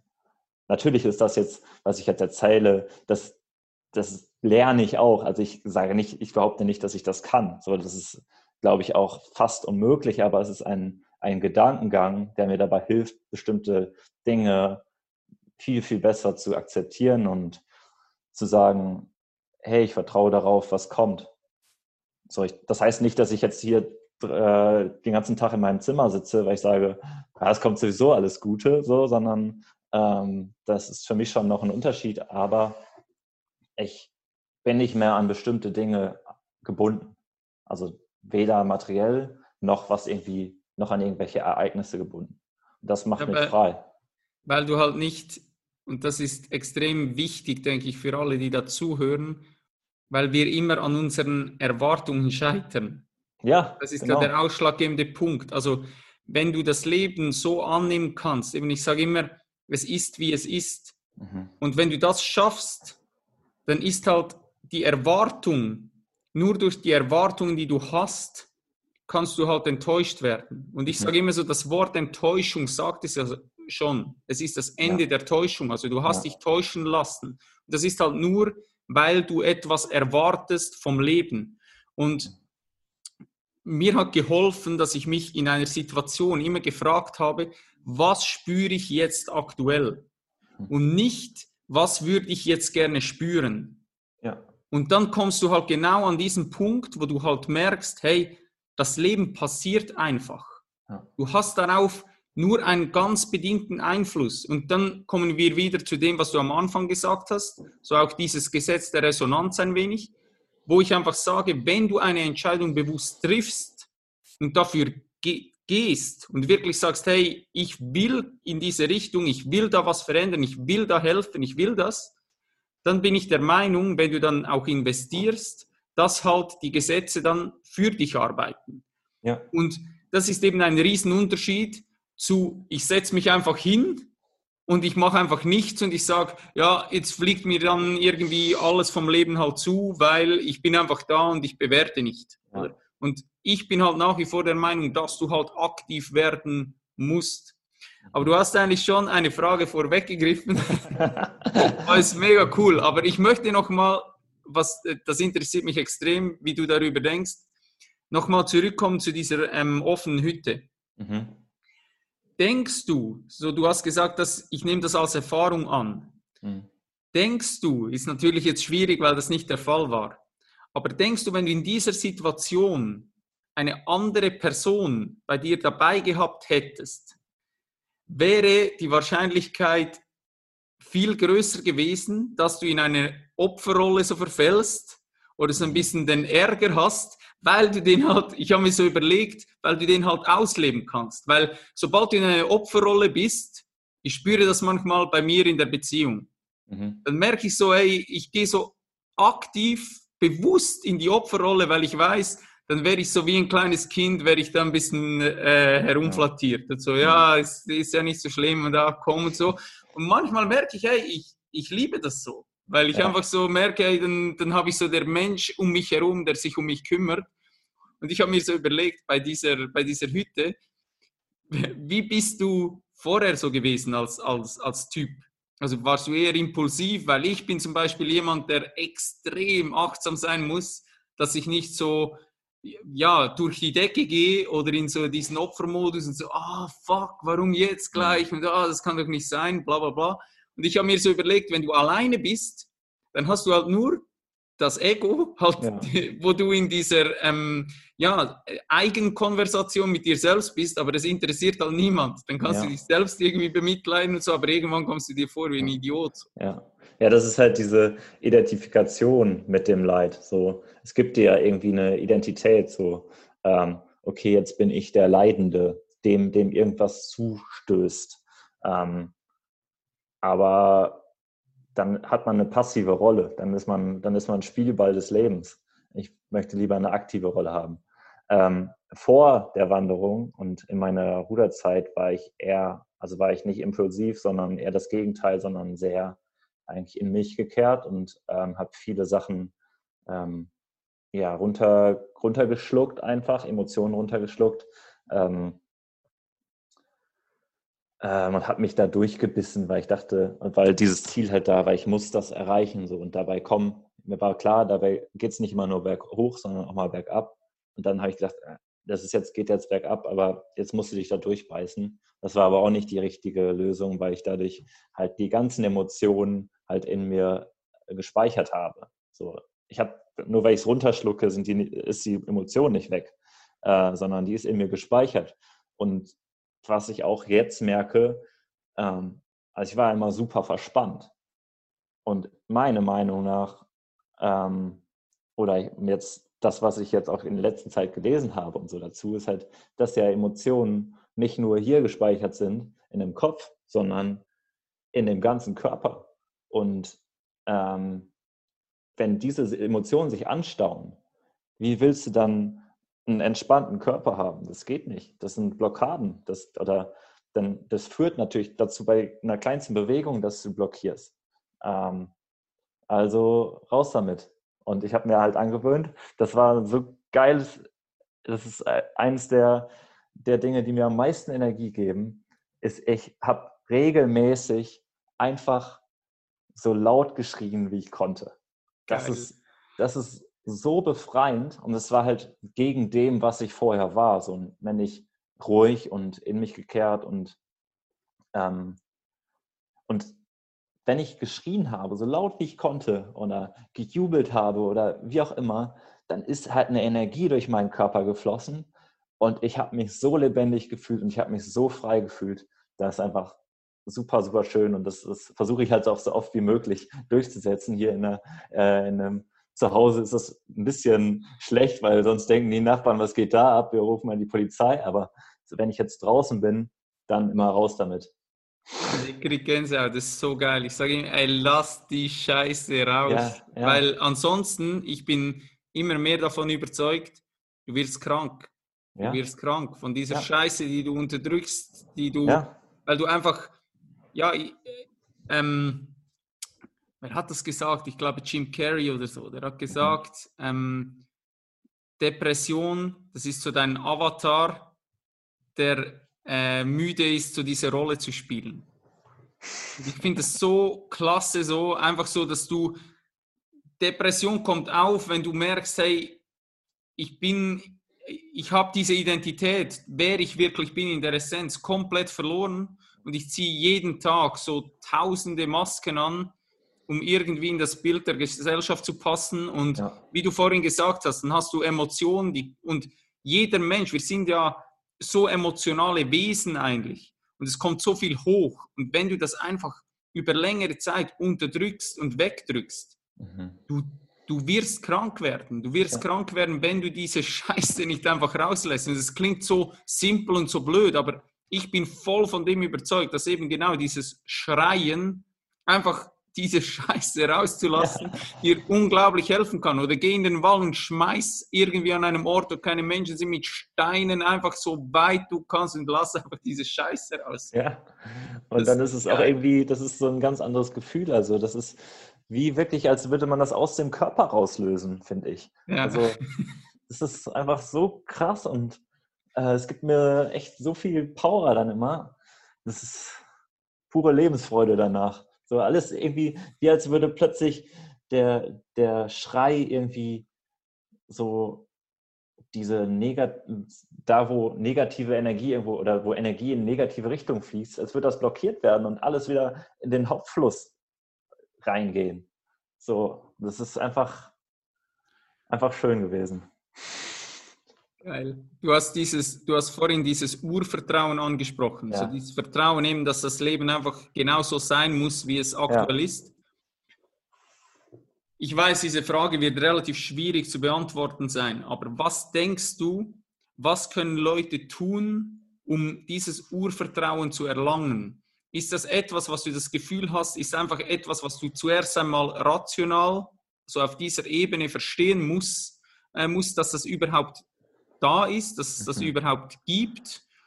Und dann ist es so ein, ein schleichender Prozess, weil ich bin allgemein der Meinung, dass Bewusstsein, allgemein sich selbst Bewusstsein, ist so ein extrem schleichender Prozess, der halt über ganz viele verschiedene Dinge passiert. Es kann Meditation sein, es kann ein Buch sein, es kann ein Gespräch sein, irgendwas, aber du kommst immer ein bisschen näher so an deine, an deine wahre Essenz ran. Aber wie würdest du einer Person, die sagt, ja eigentlich, ähm, das klingt mal erstmal irgendwie cool, wenn ich das kann, aber wie kann ich das, wie kann ich das überhaupt annehmen? Mhm. Ich habe gerade überlegt, wie es bei mir war, weil ich hatte das auch, ähm, habe das jetzt auch erst gelernt und es war auch eigentlich über Gespräche, wo mir Menschen halt gesagt haben, wie sie das empfinden und dadurch konnte ich dann immer mehr Situationen entdecken, wo es dann auftrat. Also es ist wie, ich habe das, ich wusste nicht, dass es sowas gibt eigentlich. Also ich habe das erst gelernt, dass es das gibt und konnte dann Schritt für Schritt dieses Urvertrauen selber entwickeln. Und ähm, das war auch ein schleichender Prozess auf jeden Fall. Also es gab dann mal Phasen, wo ich dachte, gesagt habe, okay, jetzt vertraue ich darauf, das ist cool und dann so, was für eine Scheiße, warum passiert mir das jetzt wieder? Es ist halt ein Prozess. Jeder Prozess geht kreuz und quer. Aber ich habe gemerkt, dass es bei mir halt immer mehr gewachsen ist und dass ich jetzt so ein Urvertrauen entwickelt habe, das nur noch ganz, ganz schwer sich aus der Bahn werfen oder genau so ein Urvertrauen entwickelt, wo ich ganz, ganz schwer nur aus meiner Bahn rausgerissen werde oder aus meinem, ja, mein meine innere Ruhe irgendwie dann gestört ist. Ja. Also ich glaube, das muss man einfach lernen und auch gesagt bekommen und vor, vorgemacht. Also, dass jemand mir das vormacht. So. Also durch Gucken habe ich das im Prinzip auch gelernt. Durch nachempfinden. Ja. ja, spannend. Ein weiterer Punkt, wo du gesagt hast, ist, dass du wie das Gefühl gehabt hast, dass deine, dass deine Sinne schärfer sind. Mhm. Wie hast du das erkannt und vielleicht auch welche Erfahrungen hast du daraus gezogen? ähm, es, ist, es ist wie, also im, am Ende von meiner Leistungssportkarriere war es wie, als würde ich in einer Kapsel leben. Also wie, als hätte eine, jemand eine Glasglocke um mich herum und ähm, da noch eine Nebelmaschine reingestellt. Und das war mein, das, was ich ähm, gespürt habe oder gesehen habe. Und ähm, durch den Druck ist das halt, dann ist diese Kapsel dann mal endlich zersprungen, so und ich konnte wieder viel mehr wahrnehmen. Ich glaube, das ist einfach, das ist diese Ruhe gewesen. Also es war ähm, ähm, und die Freude auf diese Wanderung. Als ich in den Wald reingegangen bin, war es am, am Anfang natürlich alles besonders und irgendwann ist das so ein bisschen abgeflacht und dann kam aber wieder so, boah, guck mal, so ein Baum, das ist halt nicht ein Baum, sondern das sind, das sind tausende von Blättern, die da dran hängen und jedes Blatt ähm, hat irgendwie eine eigene Struktur. Ich habe halt Blätter aufgenommen, habe hab die mir angeguckt und habe mich dann, habe mir die Details einfach mal angeschaut und so versucht, so viel davon wahrzunehmen wie möglich. So. Ähm, oder mal einfach gehört, was, was ist eigentlich, was passiert eigentlich im Wald? So am, am Anfang war es so, okay, der Wald ist still. Und dann, wenn man mal nachts im Zelt liegt, merkt man, wie laut dieser Wald ist. So, das ist einfach diese ganzen, das Rauschen der Blätter des, vom Wind, das waren, das war immer so eine, so eine Ebene noch dazu, also zu dem, was ich vorher gesehen habe. So, das ist auch, glaube ich, gehört aber auch, glaube ich, dazu zu, okay, ich sehe was, kategori äh, kategorisiere das als Baum und das kommt halt bei mir als Baum an. Aber wenn ich das Konstrukt Baum hinterfrage, was ist das, und mir das genauer angucke, dann sehe ich halt, was dahinter steckt. Es ist wie mit den, mit den Glaubenssätzen. Ich mache irgendwas und dann gucke ich darauf und sehe, was dahinter steckt. Und, ähm, und das hat mir halt super viel Spaß gemacht. Zu diesem Zeitpunkt erkennst du halt, und das ist so faszinierend. Leute, die jetzt zum Teil zuhören, denken, die Typen sind komplett durch. Aber so, wenn du, das, wenn du das eben machst und mal so ein Blatt aufhebst, ja. dann wird dir bewusst, dass das gesamte Universum in diesem Blatt drin ist. Ja. Es ist alles dort drin. Es ist Regen dort drin, es ist die Sonne dort drin, es ist die, der Sauerstoff dort drin, es ist alles, alles mhm. ist dort drin. Und das ist halt, auch wenn dieses Blatt runterfällt, dann ist halt nicht vorbei so. Das geht halt so extrem weiter und das ist eine Connection, die wir vom, vom, vom Intellekt her fast nicht irgendwie, irgendwie einordnen können. Und mhm. ich bin eben der Meinung, dass genau in solchen Momenten wird es extrem spannend. Ja. Weil wenn du mal diese Erkenntnis, die du jetzt erlangt hast, ha gemacht hast, dann fühlst du dich eben automatisch ganz anders mit allem connected. Und das ist eben so geil, weil ich nehme immer so das Beispiel, dir würde es nie in den Sinn kommen, mit einer Axt irgendwie dein Bein abzuhacken. Ja. Warum? Weil du sagst, ja, das Bein ist ein Teil von mir. Ja. Aber sobald dir bewusst wird, ah, ich bin connected mit allem, also das Universum, wenn ich alles auflöse, dann ende ich halt, dann bin ich halt das Nichts im Nichts. Mhm. Und wenn dir das bewusst wird, dann muss dir niemand mehr sagen, weshalb du vielleicht nicht äh, ja, deinem über die Landesgrenze hinaus irgendwelche Bomben dort ins, äh, ins ja. Wohnzimmer reinschmeißen sollst. Und äh, kannst es auch im gleichen, im Kleinen sagen. Dein großer rechter C würde niemals zu deinem großen linken C sagen, du bist scheiße oder ich bin besser als du. Das ist halt, das ist halt so. Also man, das ist eins, so. Deswegen sind auch Bewertungen Quatsch, weil das ist, gehört, der gehört zu mir, so, also im, im, über, also im weiteren Sinne. Also ja, warum muss ich, muss der rechte C sich beweisen, dass er besser ist als der linke C? Ja, das macht gar keinen Sinn. ja, das ist ähm, diese, diese Naturverbundenheit, das ist einfach auch super schön und super äh, krass gewesen. Und äh, ja, so Teil, ich meine, das, was du gesagt hast mit dem Universum, so dieses Blatt ist, ist Teil des Universums, aber gleichzeitig ist es das Universum. Und ich bin Teil, also ich bin nur ein kleiner Teil des Universums, trotzdem bin ich riesengroß, weil ich Teil des Universums bin. Also ähm, du, du kommst eigentlich zuerst, bist du eigentlich natürlich vollkommen so. Mhm.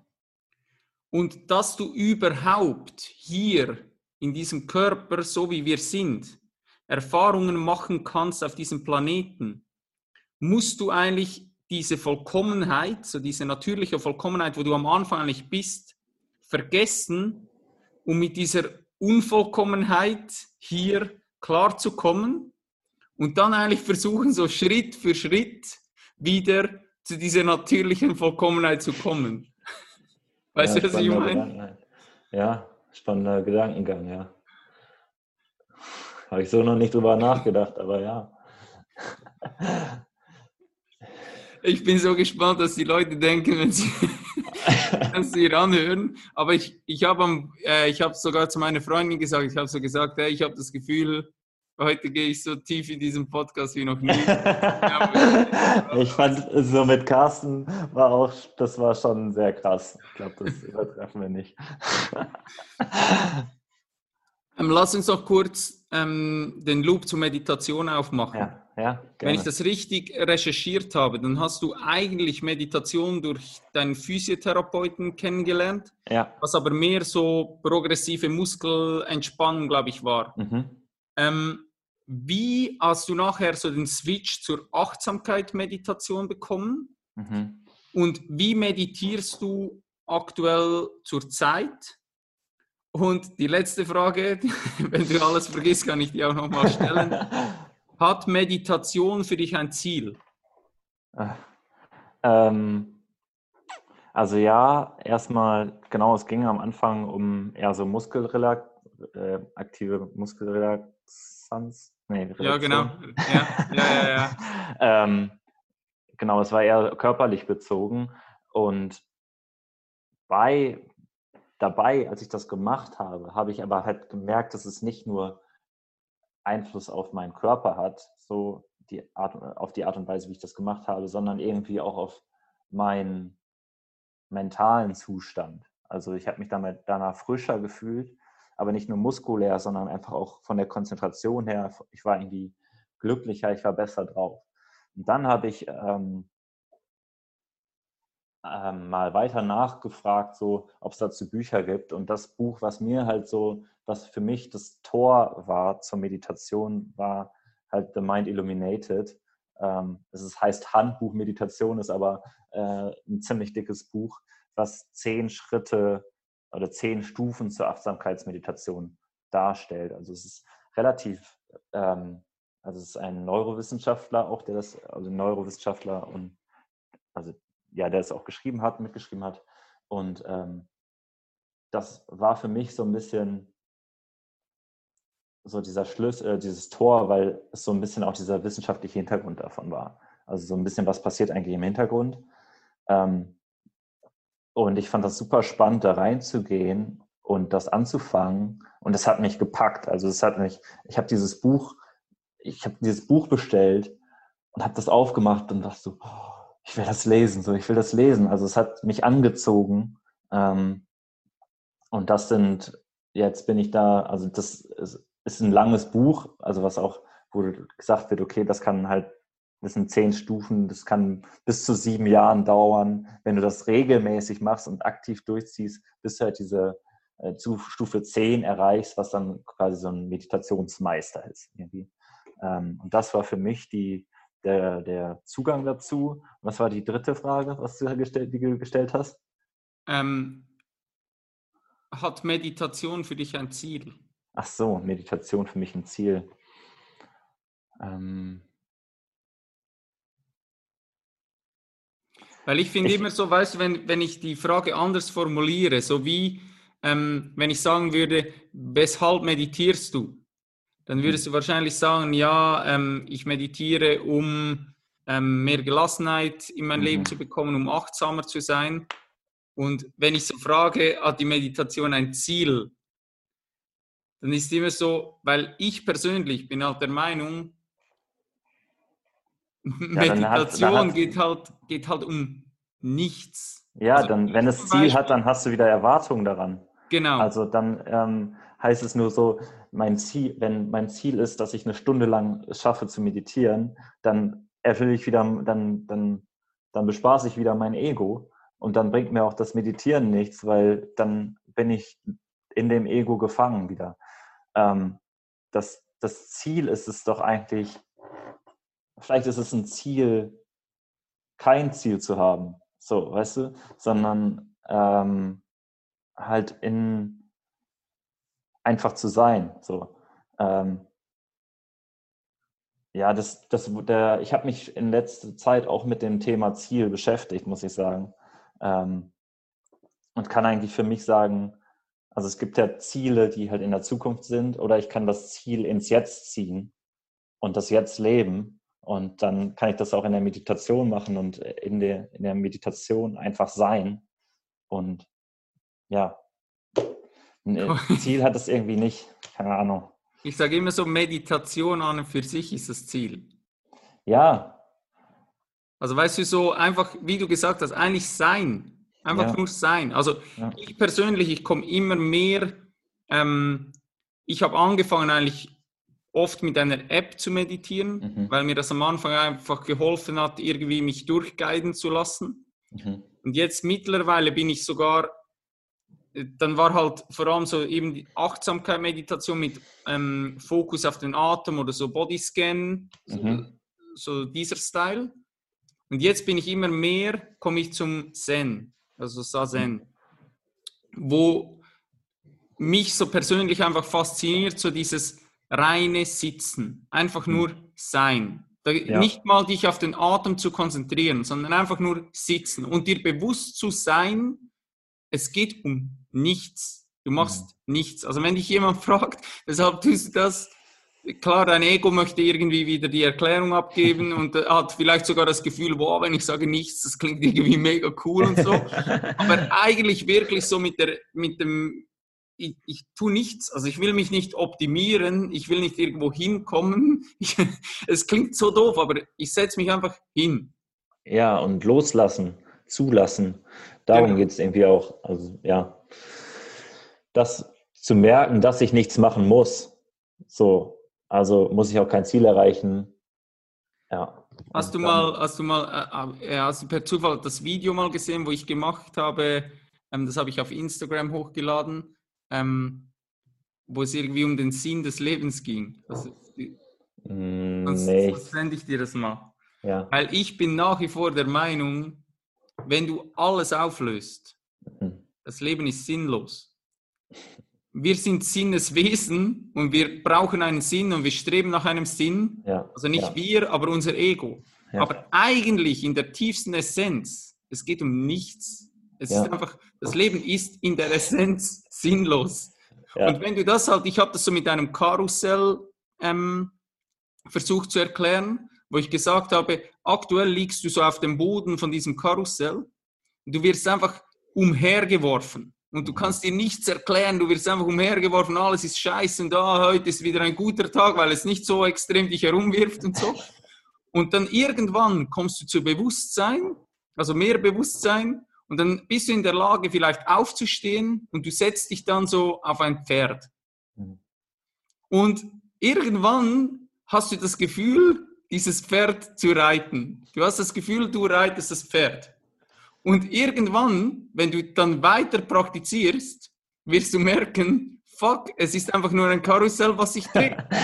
Und dann, jetzt kommt eben der entscheidende Punkt, dann legst du dich wieder auf den Boden vom Karussell und lässt dich wieder herumschmeißen, aber es ist halt, es ist dir egal so. ja, ich habe, äh, das ist ein sehr gutes Bild, ja. Das ist, ähm, ja, vor allen Dingen, ich glaube halt, meine Ansicht ist so, denk, warum denken wir als Einzelpersonen eigentlich, wir würden alles verstehen? Das, das geht nicht. Also wir sind ja in unserer Realität auch eingeschränkt. Also das mein, meine Realität ist ja nicht gleich deine Realität. So, ähm, warum meinen wir dann zu sagen zu können, das und das ist unser der Sinn des Lebens so? Wir wissen, wir wissen einfach nichts. Ich sage immer so, wir sind ja. die dummen Menschenaffen, ja. die versuchen mit diesem kleinen Scheißhirn so etwas zu beschreiben, was einfach ja. nicht zu beschreiben ist. Und wir nehmen uns so extrem wichtig, ja. Wenn du zurückspulst, dann sind wir einfach irgendwie drei Stunden, sind wir bis jetzt auf diesem ja. Planeten, sind ja. die Spezies Mensch. Und wir haben das War Gefühl, wir müssen irgendwas erklären. Ja. Wir sind einfach also, nichts. Genau, wir denken, wir könnten, wir könnten das durchblicken, was eigentlich passiert. Also ähm, auch das, was ich jetzt alles erzähle, das ist ja, das sind ja nur meine Erfahrungen und es, es kann halt auch ganz, ganz anders sein. Äh, oder ist wahrscheinlich auch ganz, ganz anders. Ähm, aber ja, dieses, dieses, wir versuchen, das Ego versucht sich wieder da oben hinzustellen. Ja, aber ich weiß, was der Sinn des Lebens ist. Ähm, nein, das, das, Universum ist unendlich groß. Äh, warum sollen wir das verstehen können? Das geht nicht. Mit unserem Verstand. So. Ja, und dich eben auch damit abzufinden, dass das Ego immer da ist und immer da sein wird und dir überhaupt hilft, irgendwie hier zu überleben und dass du hier Erfahrungen machen darfst. Ja. Das ist ja auch extrem entscheidend, dass du, weil ich war ganz am Anfang, war ich extrem auf diesem, auf diesem Trip, ey, ich muss mein Ego loswerden ja. und äh, kill your ego und äh, wirklich so crazy. Und ja. mittlerweile habe ich einfach begriffen, wenn ich das nicht hätte, dann hätte, ja, ich, ich wäre wirklich halt wenn dieser Filter wegfällt, dann ist. wir müssen das Gespräch beenden. so, dann bist du halt wirklich, du bist das Nichts im Nichts. Und ja. du kannst mir glauben, das ist irgendwie. Oder das alles im Allen. Ja, ja, genau. Schön gesagt. Also, ja, ist ein bisschen positiver. Ja, genau. Also nichts im Nichts oder man ist halt alles. So und das, ähm, ja. Das, weißt du, was die nächste Frage ist? Sehe ich gerade. Ich habe nicht gewusst, was die nächste Frage ist. Ich wollte dich fragen, warum sind wir hier? Wozu das Ganze? ja, keine Ahnung, weiß ich nicht. Kann ich dir nicht sagen. Geil. Ähm, ich habe das eigentlich so, die, die letzten drei, vier Fragen habe ich meistens im Podcast drin, weil ich die ähm, Erstens, weil es mich einfach interessiert und zweitens, ja. weil ich die eine oder andere Frage extrem ähm, wichtig finde auch. Ich persönlich bin der Überzeugung, dass wir das Bewusstsein der Menschen steigern müssen. Mhm. Ähm, wenn du das auch so siehst, was muss jeder Mensch tun, dass wir das im Kollektiv hinbekommen?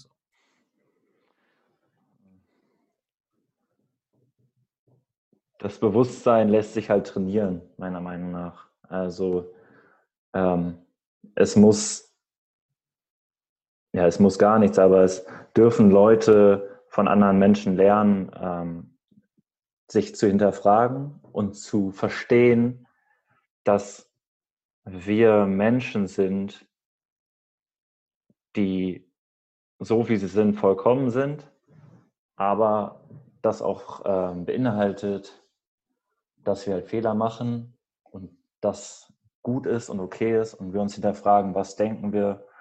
Ähm, jetzt habe ich mich irgendwie verdreht, glaube ich. Ähm, also einfach Bewusstsein zu üben und ähm, sich es zuzulassen, dass wir uns hinterfragen und dass wir mal über unsere, unseren Tellerrand hinausblicken. Mhm. Mit ich welchen nicht, drei. Sinn gemacht hat, aber. ich werde es mir nochmal anhören. Mit welchen drei Personen, egal ob tot oder lebendig, würdest du gerne einmal an einem Tisch sitzen und dich unterhalten? Ähm, ich habe mich ziemlich stark mit Eckart Tolle ähm, beschäftigt und fand das super spannend und habe da eigentlich noch ein paar Nachfragen. ähm, ja, das ist halt dieses, dieses im, im Jetzt leben ist irgendwie für mich ziemlich wichtig. Deswegen vielleicht mit dem. Ähm, dann ähm, beschäftige ich mich auch mit der Sprache und dem Sein. Also wie unser Denken ist ja auch irgendwie an Sprache gebunden. Und ich habe dann ein spannendes Buch gelesen von der Kybra Gemütschei, die da ähm, sehr über Sprache nachgedacht hat. Ähm, und ähm, wie Sprache halt unser Denken beeinflusst, wie Sprache Menschen in Käfige drückt. Ich fände es super spannend, mich mit ihr zu unterhalten. Sie spricht von, immer von Menschen mit wachem Herzen, ähm, die sie treffen möchte. Und ich glaube, sie ist halt natürlich dann auch so ein sehr wacher, hat ein sehr waches Herz. Und ich glaube, ich finde es sehr schön, mich mit ihr immer unter, zu unterhalten. Ähm, und ähm, hm, dritte Person. Ähm, ich glaube, es gibt sehr, sehr viele Menschen. Ich glaube, jeder Mensch, um das ein bisschen auszuweichen der Frage, äh, jeder Mensch, wenn er sich öffnet und ähm, sein, seine Verletzlichkeit auch zulässt, ähm, von dem kann ich lernen. Ähm, von dem kann ich meine, meine Welt erweitern. Das heißt, wenn jemand bereit ist, von sich zu erzählen und nicht nur über das Wetter zu sprechen, dann ist jedes Abend, jeden Abendessen oder jedes Gespräch halt irgendwie besonders. Sehr geil. Ja. Nehmen wir an, Felix, du hättest hm. die Möglichkeit, ein Plakat zu entwerfen, welches auf der ganzen Welt irgendwo hangen würde. Also vor allem in den großen Städten, einfach überall wäre dieses Plakat präsent, alle Menschen würden das, würden das sehen. Mhm. Was würdest du da drauf schreiben oder was für ein Bild würdest du da drauf drucken lassen? Mm.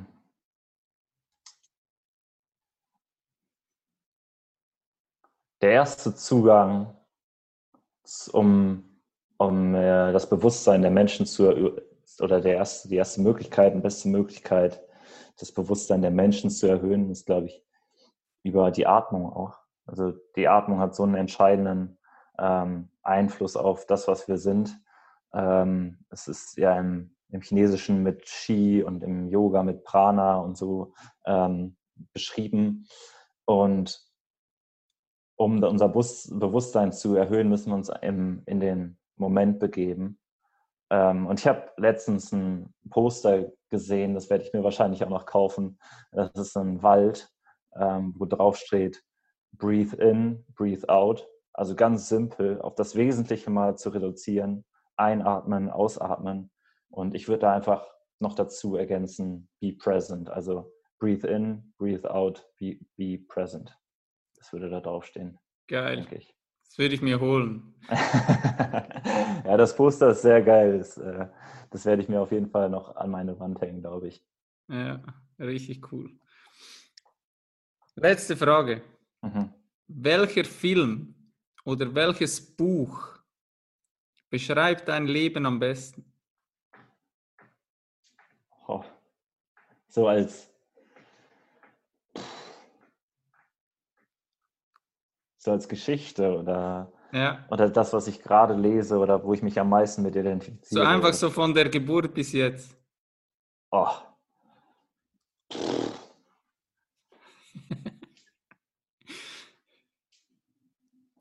Ich weiß ja, dass du ab und zu meinen Podcast hörst, deshalb ja. muss ich noch eine Frage reinnehmen, wo du sicher nicht beantworten kannst. Hast mich erwischt. ähm, welches Buch? Ich hatte einen Tag lang Zeit, um mir Gedanken über diese Frage zu machen. Ja. Und wenn ich ganz ehrlich bin, muss ich sagen, ich habe bis jetzt keine Antwort. ja, dann akzeptiere ich das, dass ich da auch keine Antwort finde. Ich lasse dich durchschleichen, ja. ja. Es ist mein eigenes Buch. Sehr gut. Ja. Ähm, Felix, ich gebe dir noch zwölf Satzanfänge, die du ja. einfach spontan beendest. Ja. Innere Arbeit ist. Mm, zur Ruhe kommen und mit sich selbst beschäftigen. Meine drei Kernwerte sind. Mm, Ehrlichkeit, Offenheit und Liebe. Freiheit bedeutet für mich. Ähm, losgelöst sein von allen Ketten. Denkst du, dass wir frei sind? Nein, wir werden immer irgendwo festgebunden sein. Wir können nicht ganz frei sein. Ich habe gemerkt, weißt du, solange du nicht mal deinen nächsten Gedanken kontrollieren kannst, Ja, bist du einfach überhaupt nicht frei so. Aber ich ja aber nee, das, das, würde, das würde ja dagegen sprechen, weil ähm, Freiheit heißt ja nicht Kontrolle. Mhm. Also Ja, ich weiß, was du meinst. Zum so, Beispiel, nur weil ich das kontrollieren möchte, nur weil ich kontrollieren möchte, wo ich hingehe, hm, heißt es, dass ich frei bin. Ja, doch, vielleicht, ja. Aber ich glaube nicht, dass wir frei sein können, weil wir immer durch das Ego halt immer, ähm, immer Ketten oder Riemen haben oder ja, schon allein durch unsere Umgebung sind wir immer irgendwie eingeschränkt. sehe ich so. Ich finde, das ist so diese Frage, die mich aktuell so am meisten beschäftigt, so, wo ich Mhm. mich auch immer wieder hinterfrage, so, bin ich, bin ich wirklich frei so? Also, so, weil Mhm. Freiheit ist für mich auch so ein Wert, den ich extrem wichtig finde. Mhm. Und wenn du aber mal wirklich tief eintauchst und das nicht nur an der Oberfläche irgendwie für dich beantworten möchtest und einfach sagst, ja, ich, ich bin eigentlich frei so, dann äh, wird es extrem komplex. Ähm, meine Morgenroutine besteht aus. Ähm, gerade aufstehen und Kaffee trinken. Da habe ich noch Potenzial gerade wieder. Das ist Ja. doch gut. Ja. ähm, in meinem Kühlschrank fehlt nie. Äh, frisches Gemüse und Parmesan. Geile Kombi. ja, man kann alles mit Parmesan äh, verbessern. Mein Lebensmotto lautet. Ähm,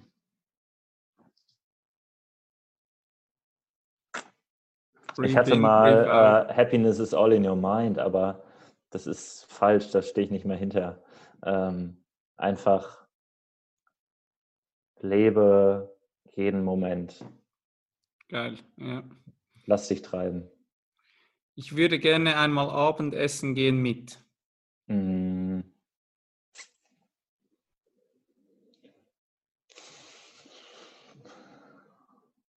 Mit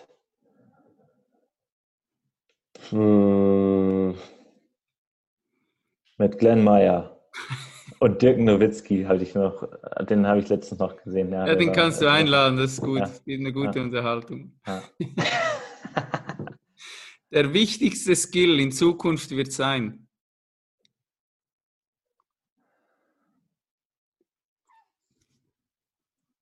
Ähm,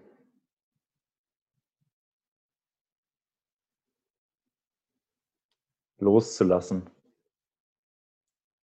Sehr gut. Die nächste Frage ist auch richtig scheiße. Wenn ich einen Allwissenden treffen würde, würde ich ihn fragen. Hm.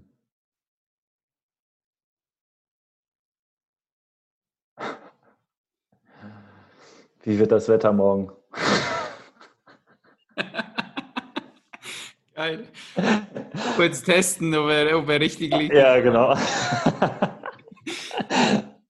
Geld ist Geld ist eine Fessel. Der schönste Ort, an dem ich jemals war. In meinem Happy Place in mir drin. Geil. Ich vermute, haben wir schon durch. Ich vermute, der Sinn des Lebens ist. Nicht für uns Menschen zu, zu verstehen. Geil.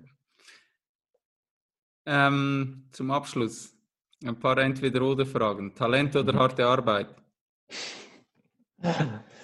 Ähm, Spaß an der Sache. Geil. Kaffee oder Tee haben wir eigentlich schon geklärt, oder? Ah, Kaffee, ja. Also, YouTube oder Instagram?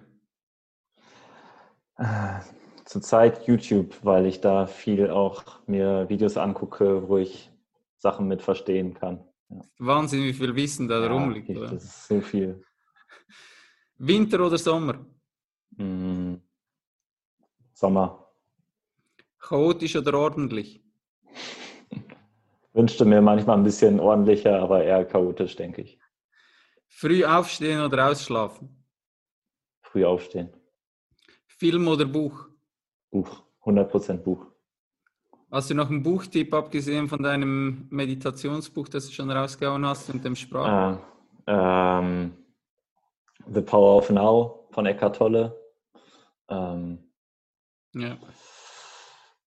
Ja, das ist so das, das, wo ich, das habe ich innerhalb von einem Tag durchgelesen. Das hat mich so weiß, gepackt. Ich weiß gar nicht, ob ich die Geschichte schon mal auf dem Podcast erzählt habe. Ich habe ähm, dieses Buch in die Hand bekommen, wo ich mich eigentlich noch gar nie mit diesen Thematiken ja. auseinandergesetzt habe. Und ich habe von Tim Ferriss die Vier-Stunden-Woche gelesen. Mhm. Das ist ja was komplett anderes. ich hatte einfach so diese zwei Bücher. Ich war in Thailand unterwegs. Ja. Und ich hatte das erste Buch so fertig von Tim Ferriss. Ich lege das so weg und nehme einfach so das nächste und diese zwei Kartolle und ich fange so an, das zu lesen. und wie war deine Reaktion? Hey, ich habe das zugemacht und meine Freundin war dabei und ich habe die angeschaut und habe gesagt, hey, ich habe keinen Plan, was ich hier lese, aber das macht mich fertig.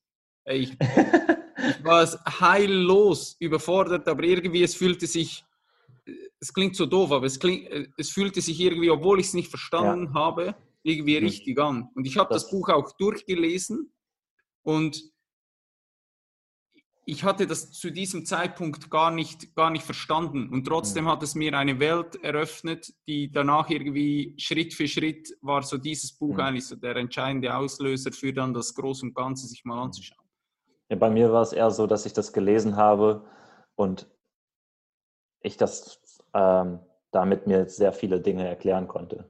Ja. Du, ich erzähl's, erzähl's, ich weiß es noch nicht, aber unterbewusst weiß ich es irgendwie. Also es war so wie, als wäre es schon das Wissen in mir gewesen, aber dadurch kam es erst hoch. Und ich fand es so geil, wenn du das Buch liest, es ist ja eigentlich wie eine Konversation. Ja. Und oft ja. hatte ich so, dass äh, währenddem ich es gelesen hatte, habe ich so gedacht, ja, aber, und wollte ja. so eine Frage stellen. Und dann kam genau dann die. Weiter, und dann kommt genau so diese Frage. Das war ja. richtig spannend. Ja. Ähm, die nächste Frage, die ist bei dir wahrscheinlich ähm, auch relativ einfach zu beantworten. Fünf Sterne Hotel, Urlaub oder Backpacking Roadtrip? 100% Backpacking Roadtrip. Selbst kochen oder auswärts essen gehen? Ähm, hat beides Vorteile und ich genieße beides. Ähm, ich genieße es selber zu kochen und dabei kreativ zu sein, aber manche Sachen kriege ich halt nicht so gut hin, wie ich sie halt irgendwo kaufen kann. So. Dann muss ich halt noch auswärts essen. Äh, letzter. Gedanken lesen oder Zeitreisen können? Äh. Gedanken lesen, weil wir dann damit im Prinzip auch schon in die Zeit reisen können. Wenn wir die Gedanken verstehen, dann wissen wir, wo es hingeht. Aber ich sage immer, du musst ja irgendwie, müsstest du dann so einen ja. Knopf haben, wo du das ausstellen kannst. Weil wenn ja. du durch die Gegend läufst, das willst du nicht. Nee, dann wirst du verrückt. Dann fasst du dir auch nur noch an den Kopf und denkst du so, meine Güte. Hey Felix, wir sind am Ende angekommen. Ähm, ja. Für mich ist noch entscheidend, was soll ich, soll ich irgendwas von dir überhaupt verlinken oder sagst du, ihr könnt mich eh alle am Arsch lecken? Ach, ich habe äh, ich habe Link mal sonst dein Instagram, ja. dass die Leute einfach irgendwie dich ein bisschen ja. verfolgen können oder dich auch kontaktieren können. Ja, genau. Also da können die mir auf jeden Fall schreiben, wenn es noch irgendwelche Fragen gibt zu irgendwas, was ich jetzt gesagt habe. Also immer ja. raus damit. Und also ich bin nicht so aktiv bei Instagram, aber ja, kannst du, das kannst du verlinken. Hey Felix, vielen, vielen Dank. Bei das Gespräch zu krass ist so. Weißt du, meine Freundin hat letztes Mal gesagt, jedes Mal, wenn du irgendwie fertig bist mit einem Podcast, sagst du so, wow, das war der geilste Podcast ever. Aber jetzt kann ich sie hier vor dem Mikrofon sagen, also für mich ist es einfach geil, weil ich sage, viele Menschen werden wahrscheinlich damit ein wenig überfordert sein, so. Mhm. Aber ich finde genau eben das spannend, dass wenn du dir das anhörst, einfach so eben dieses Gerüst, das wir am Anfang gesagt haben, so ein bisschen ins Wanken kommt und du eben, wie auch immer, das möchte ich auch an dieser Stelle nochmal sagen, ich sage immer, ich weiß nicht, was ich nicht weiß. Also ich, eigentlich, wir haben keinen Plan, wir haben einfach uns hier irgendwie ja. ausgetauscht und ja, über Gott genau. und die Welt irgendwie philosophiert. Ja. Aber am Ende des Tages, wir wissen, gar, wir nichts. gar nichts. Aber auf jeden Fall ich finde es richtig geil, dieser Weg, wo du eingeschlagen hast. Also ich werde auf jeden Fall alles daran setzen, mit dir irgendwie in Kontakt zu bleiben, weil ich finde dich ein unglaublich spannender Typ. Ich habe auch das Gefühl, dass du, du hast irgendwas, wo man merkt, du bist nicht jemand, der das auf rationaler Ebene verstanden hat, sondern du hast so irgendwie eine Ruhe, die du ausstrahlst und so eine, ja, eine Klarheit was unglaublich spannend ist, vor allem für diese Zeit, wo du eigentlich erst so dich diesen Thematiken geöffnet hast. Und ich wünsche dir einfach für die Zukunft wirklich von Herzen nur das aller, allerbeste. Geh deinen Weg so weiter, im Wissen, dass diese Reise nie zu Ende sein wird. Ja. Aber einfach so, ja, enjoy und geh genauso deinen Weg weiter. Das ist richtig, richtig geil, was du machst. Vielen Dank. Ja, es war mir eine große Ehre, hier bei dir zu sein. Ich habe mich da sehr drauf gefreut. Ähm, ich hatte durch das Hören von deinem Podcast, also obwohl wir uns gar nicht kannten, hatte ich irgendwie schon auch das Gefühl, dass wir irgendwie eine ganz gute Basis haben, glaube ich, für ein ganz gutes Gespräch ähm, und habe mich da sehr drauf gefreut. Und ähm, ich finde deinen Podcast super cool und das ist eine große Ehre für mich, dass ich da jetzt auch eingeladen wurde von dir. Das bedeutet mir sehr viel. Verabschieden wir die Leute und dann sage ich dir noch zwei Sachen. Ja, ja. Leute, ich wünsche euch einen ganz schönen Morgen, Mittag, Abend, wo auch immer ihr seid. Und haut rein und bis bald.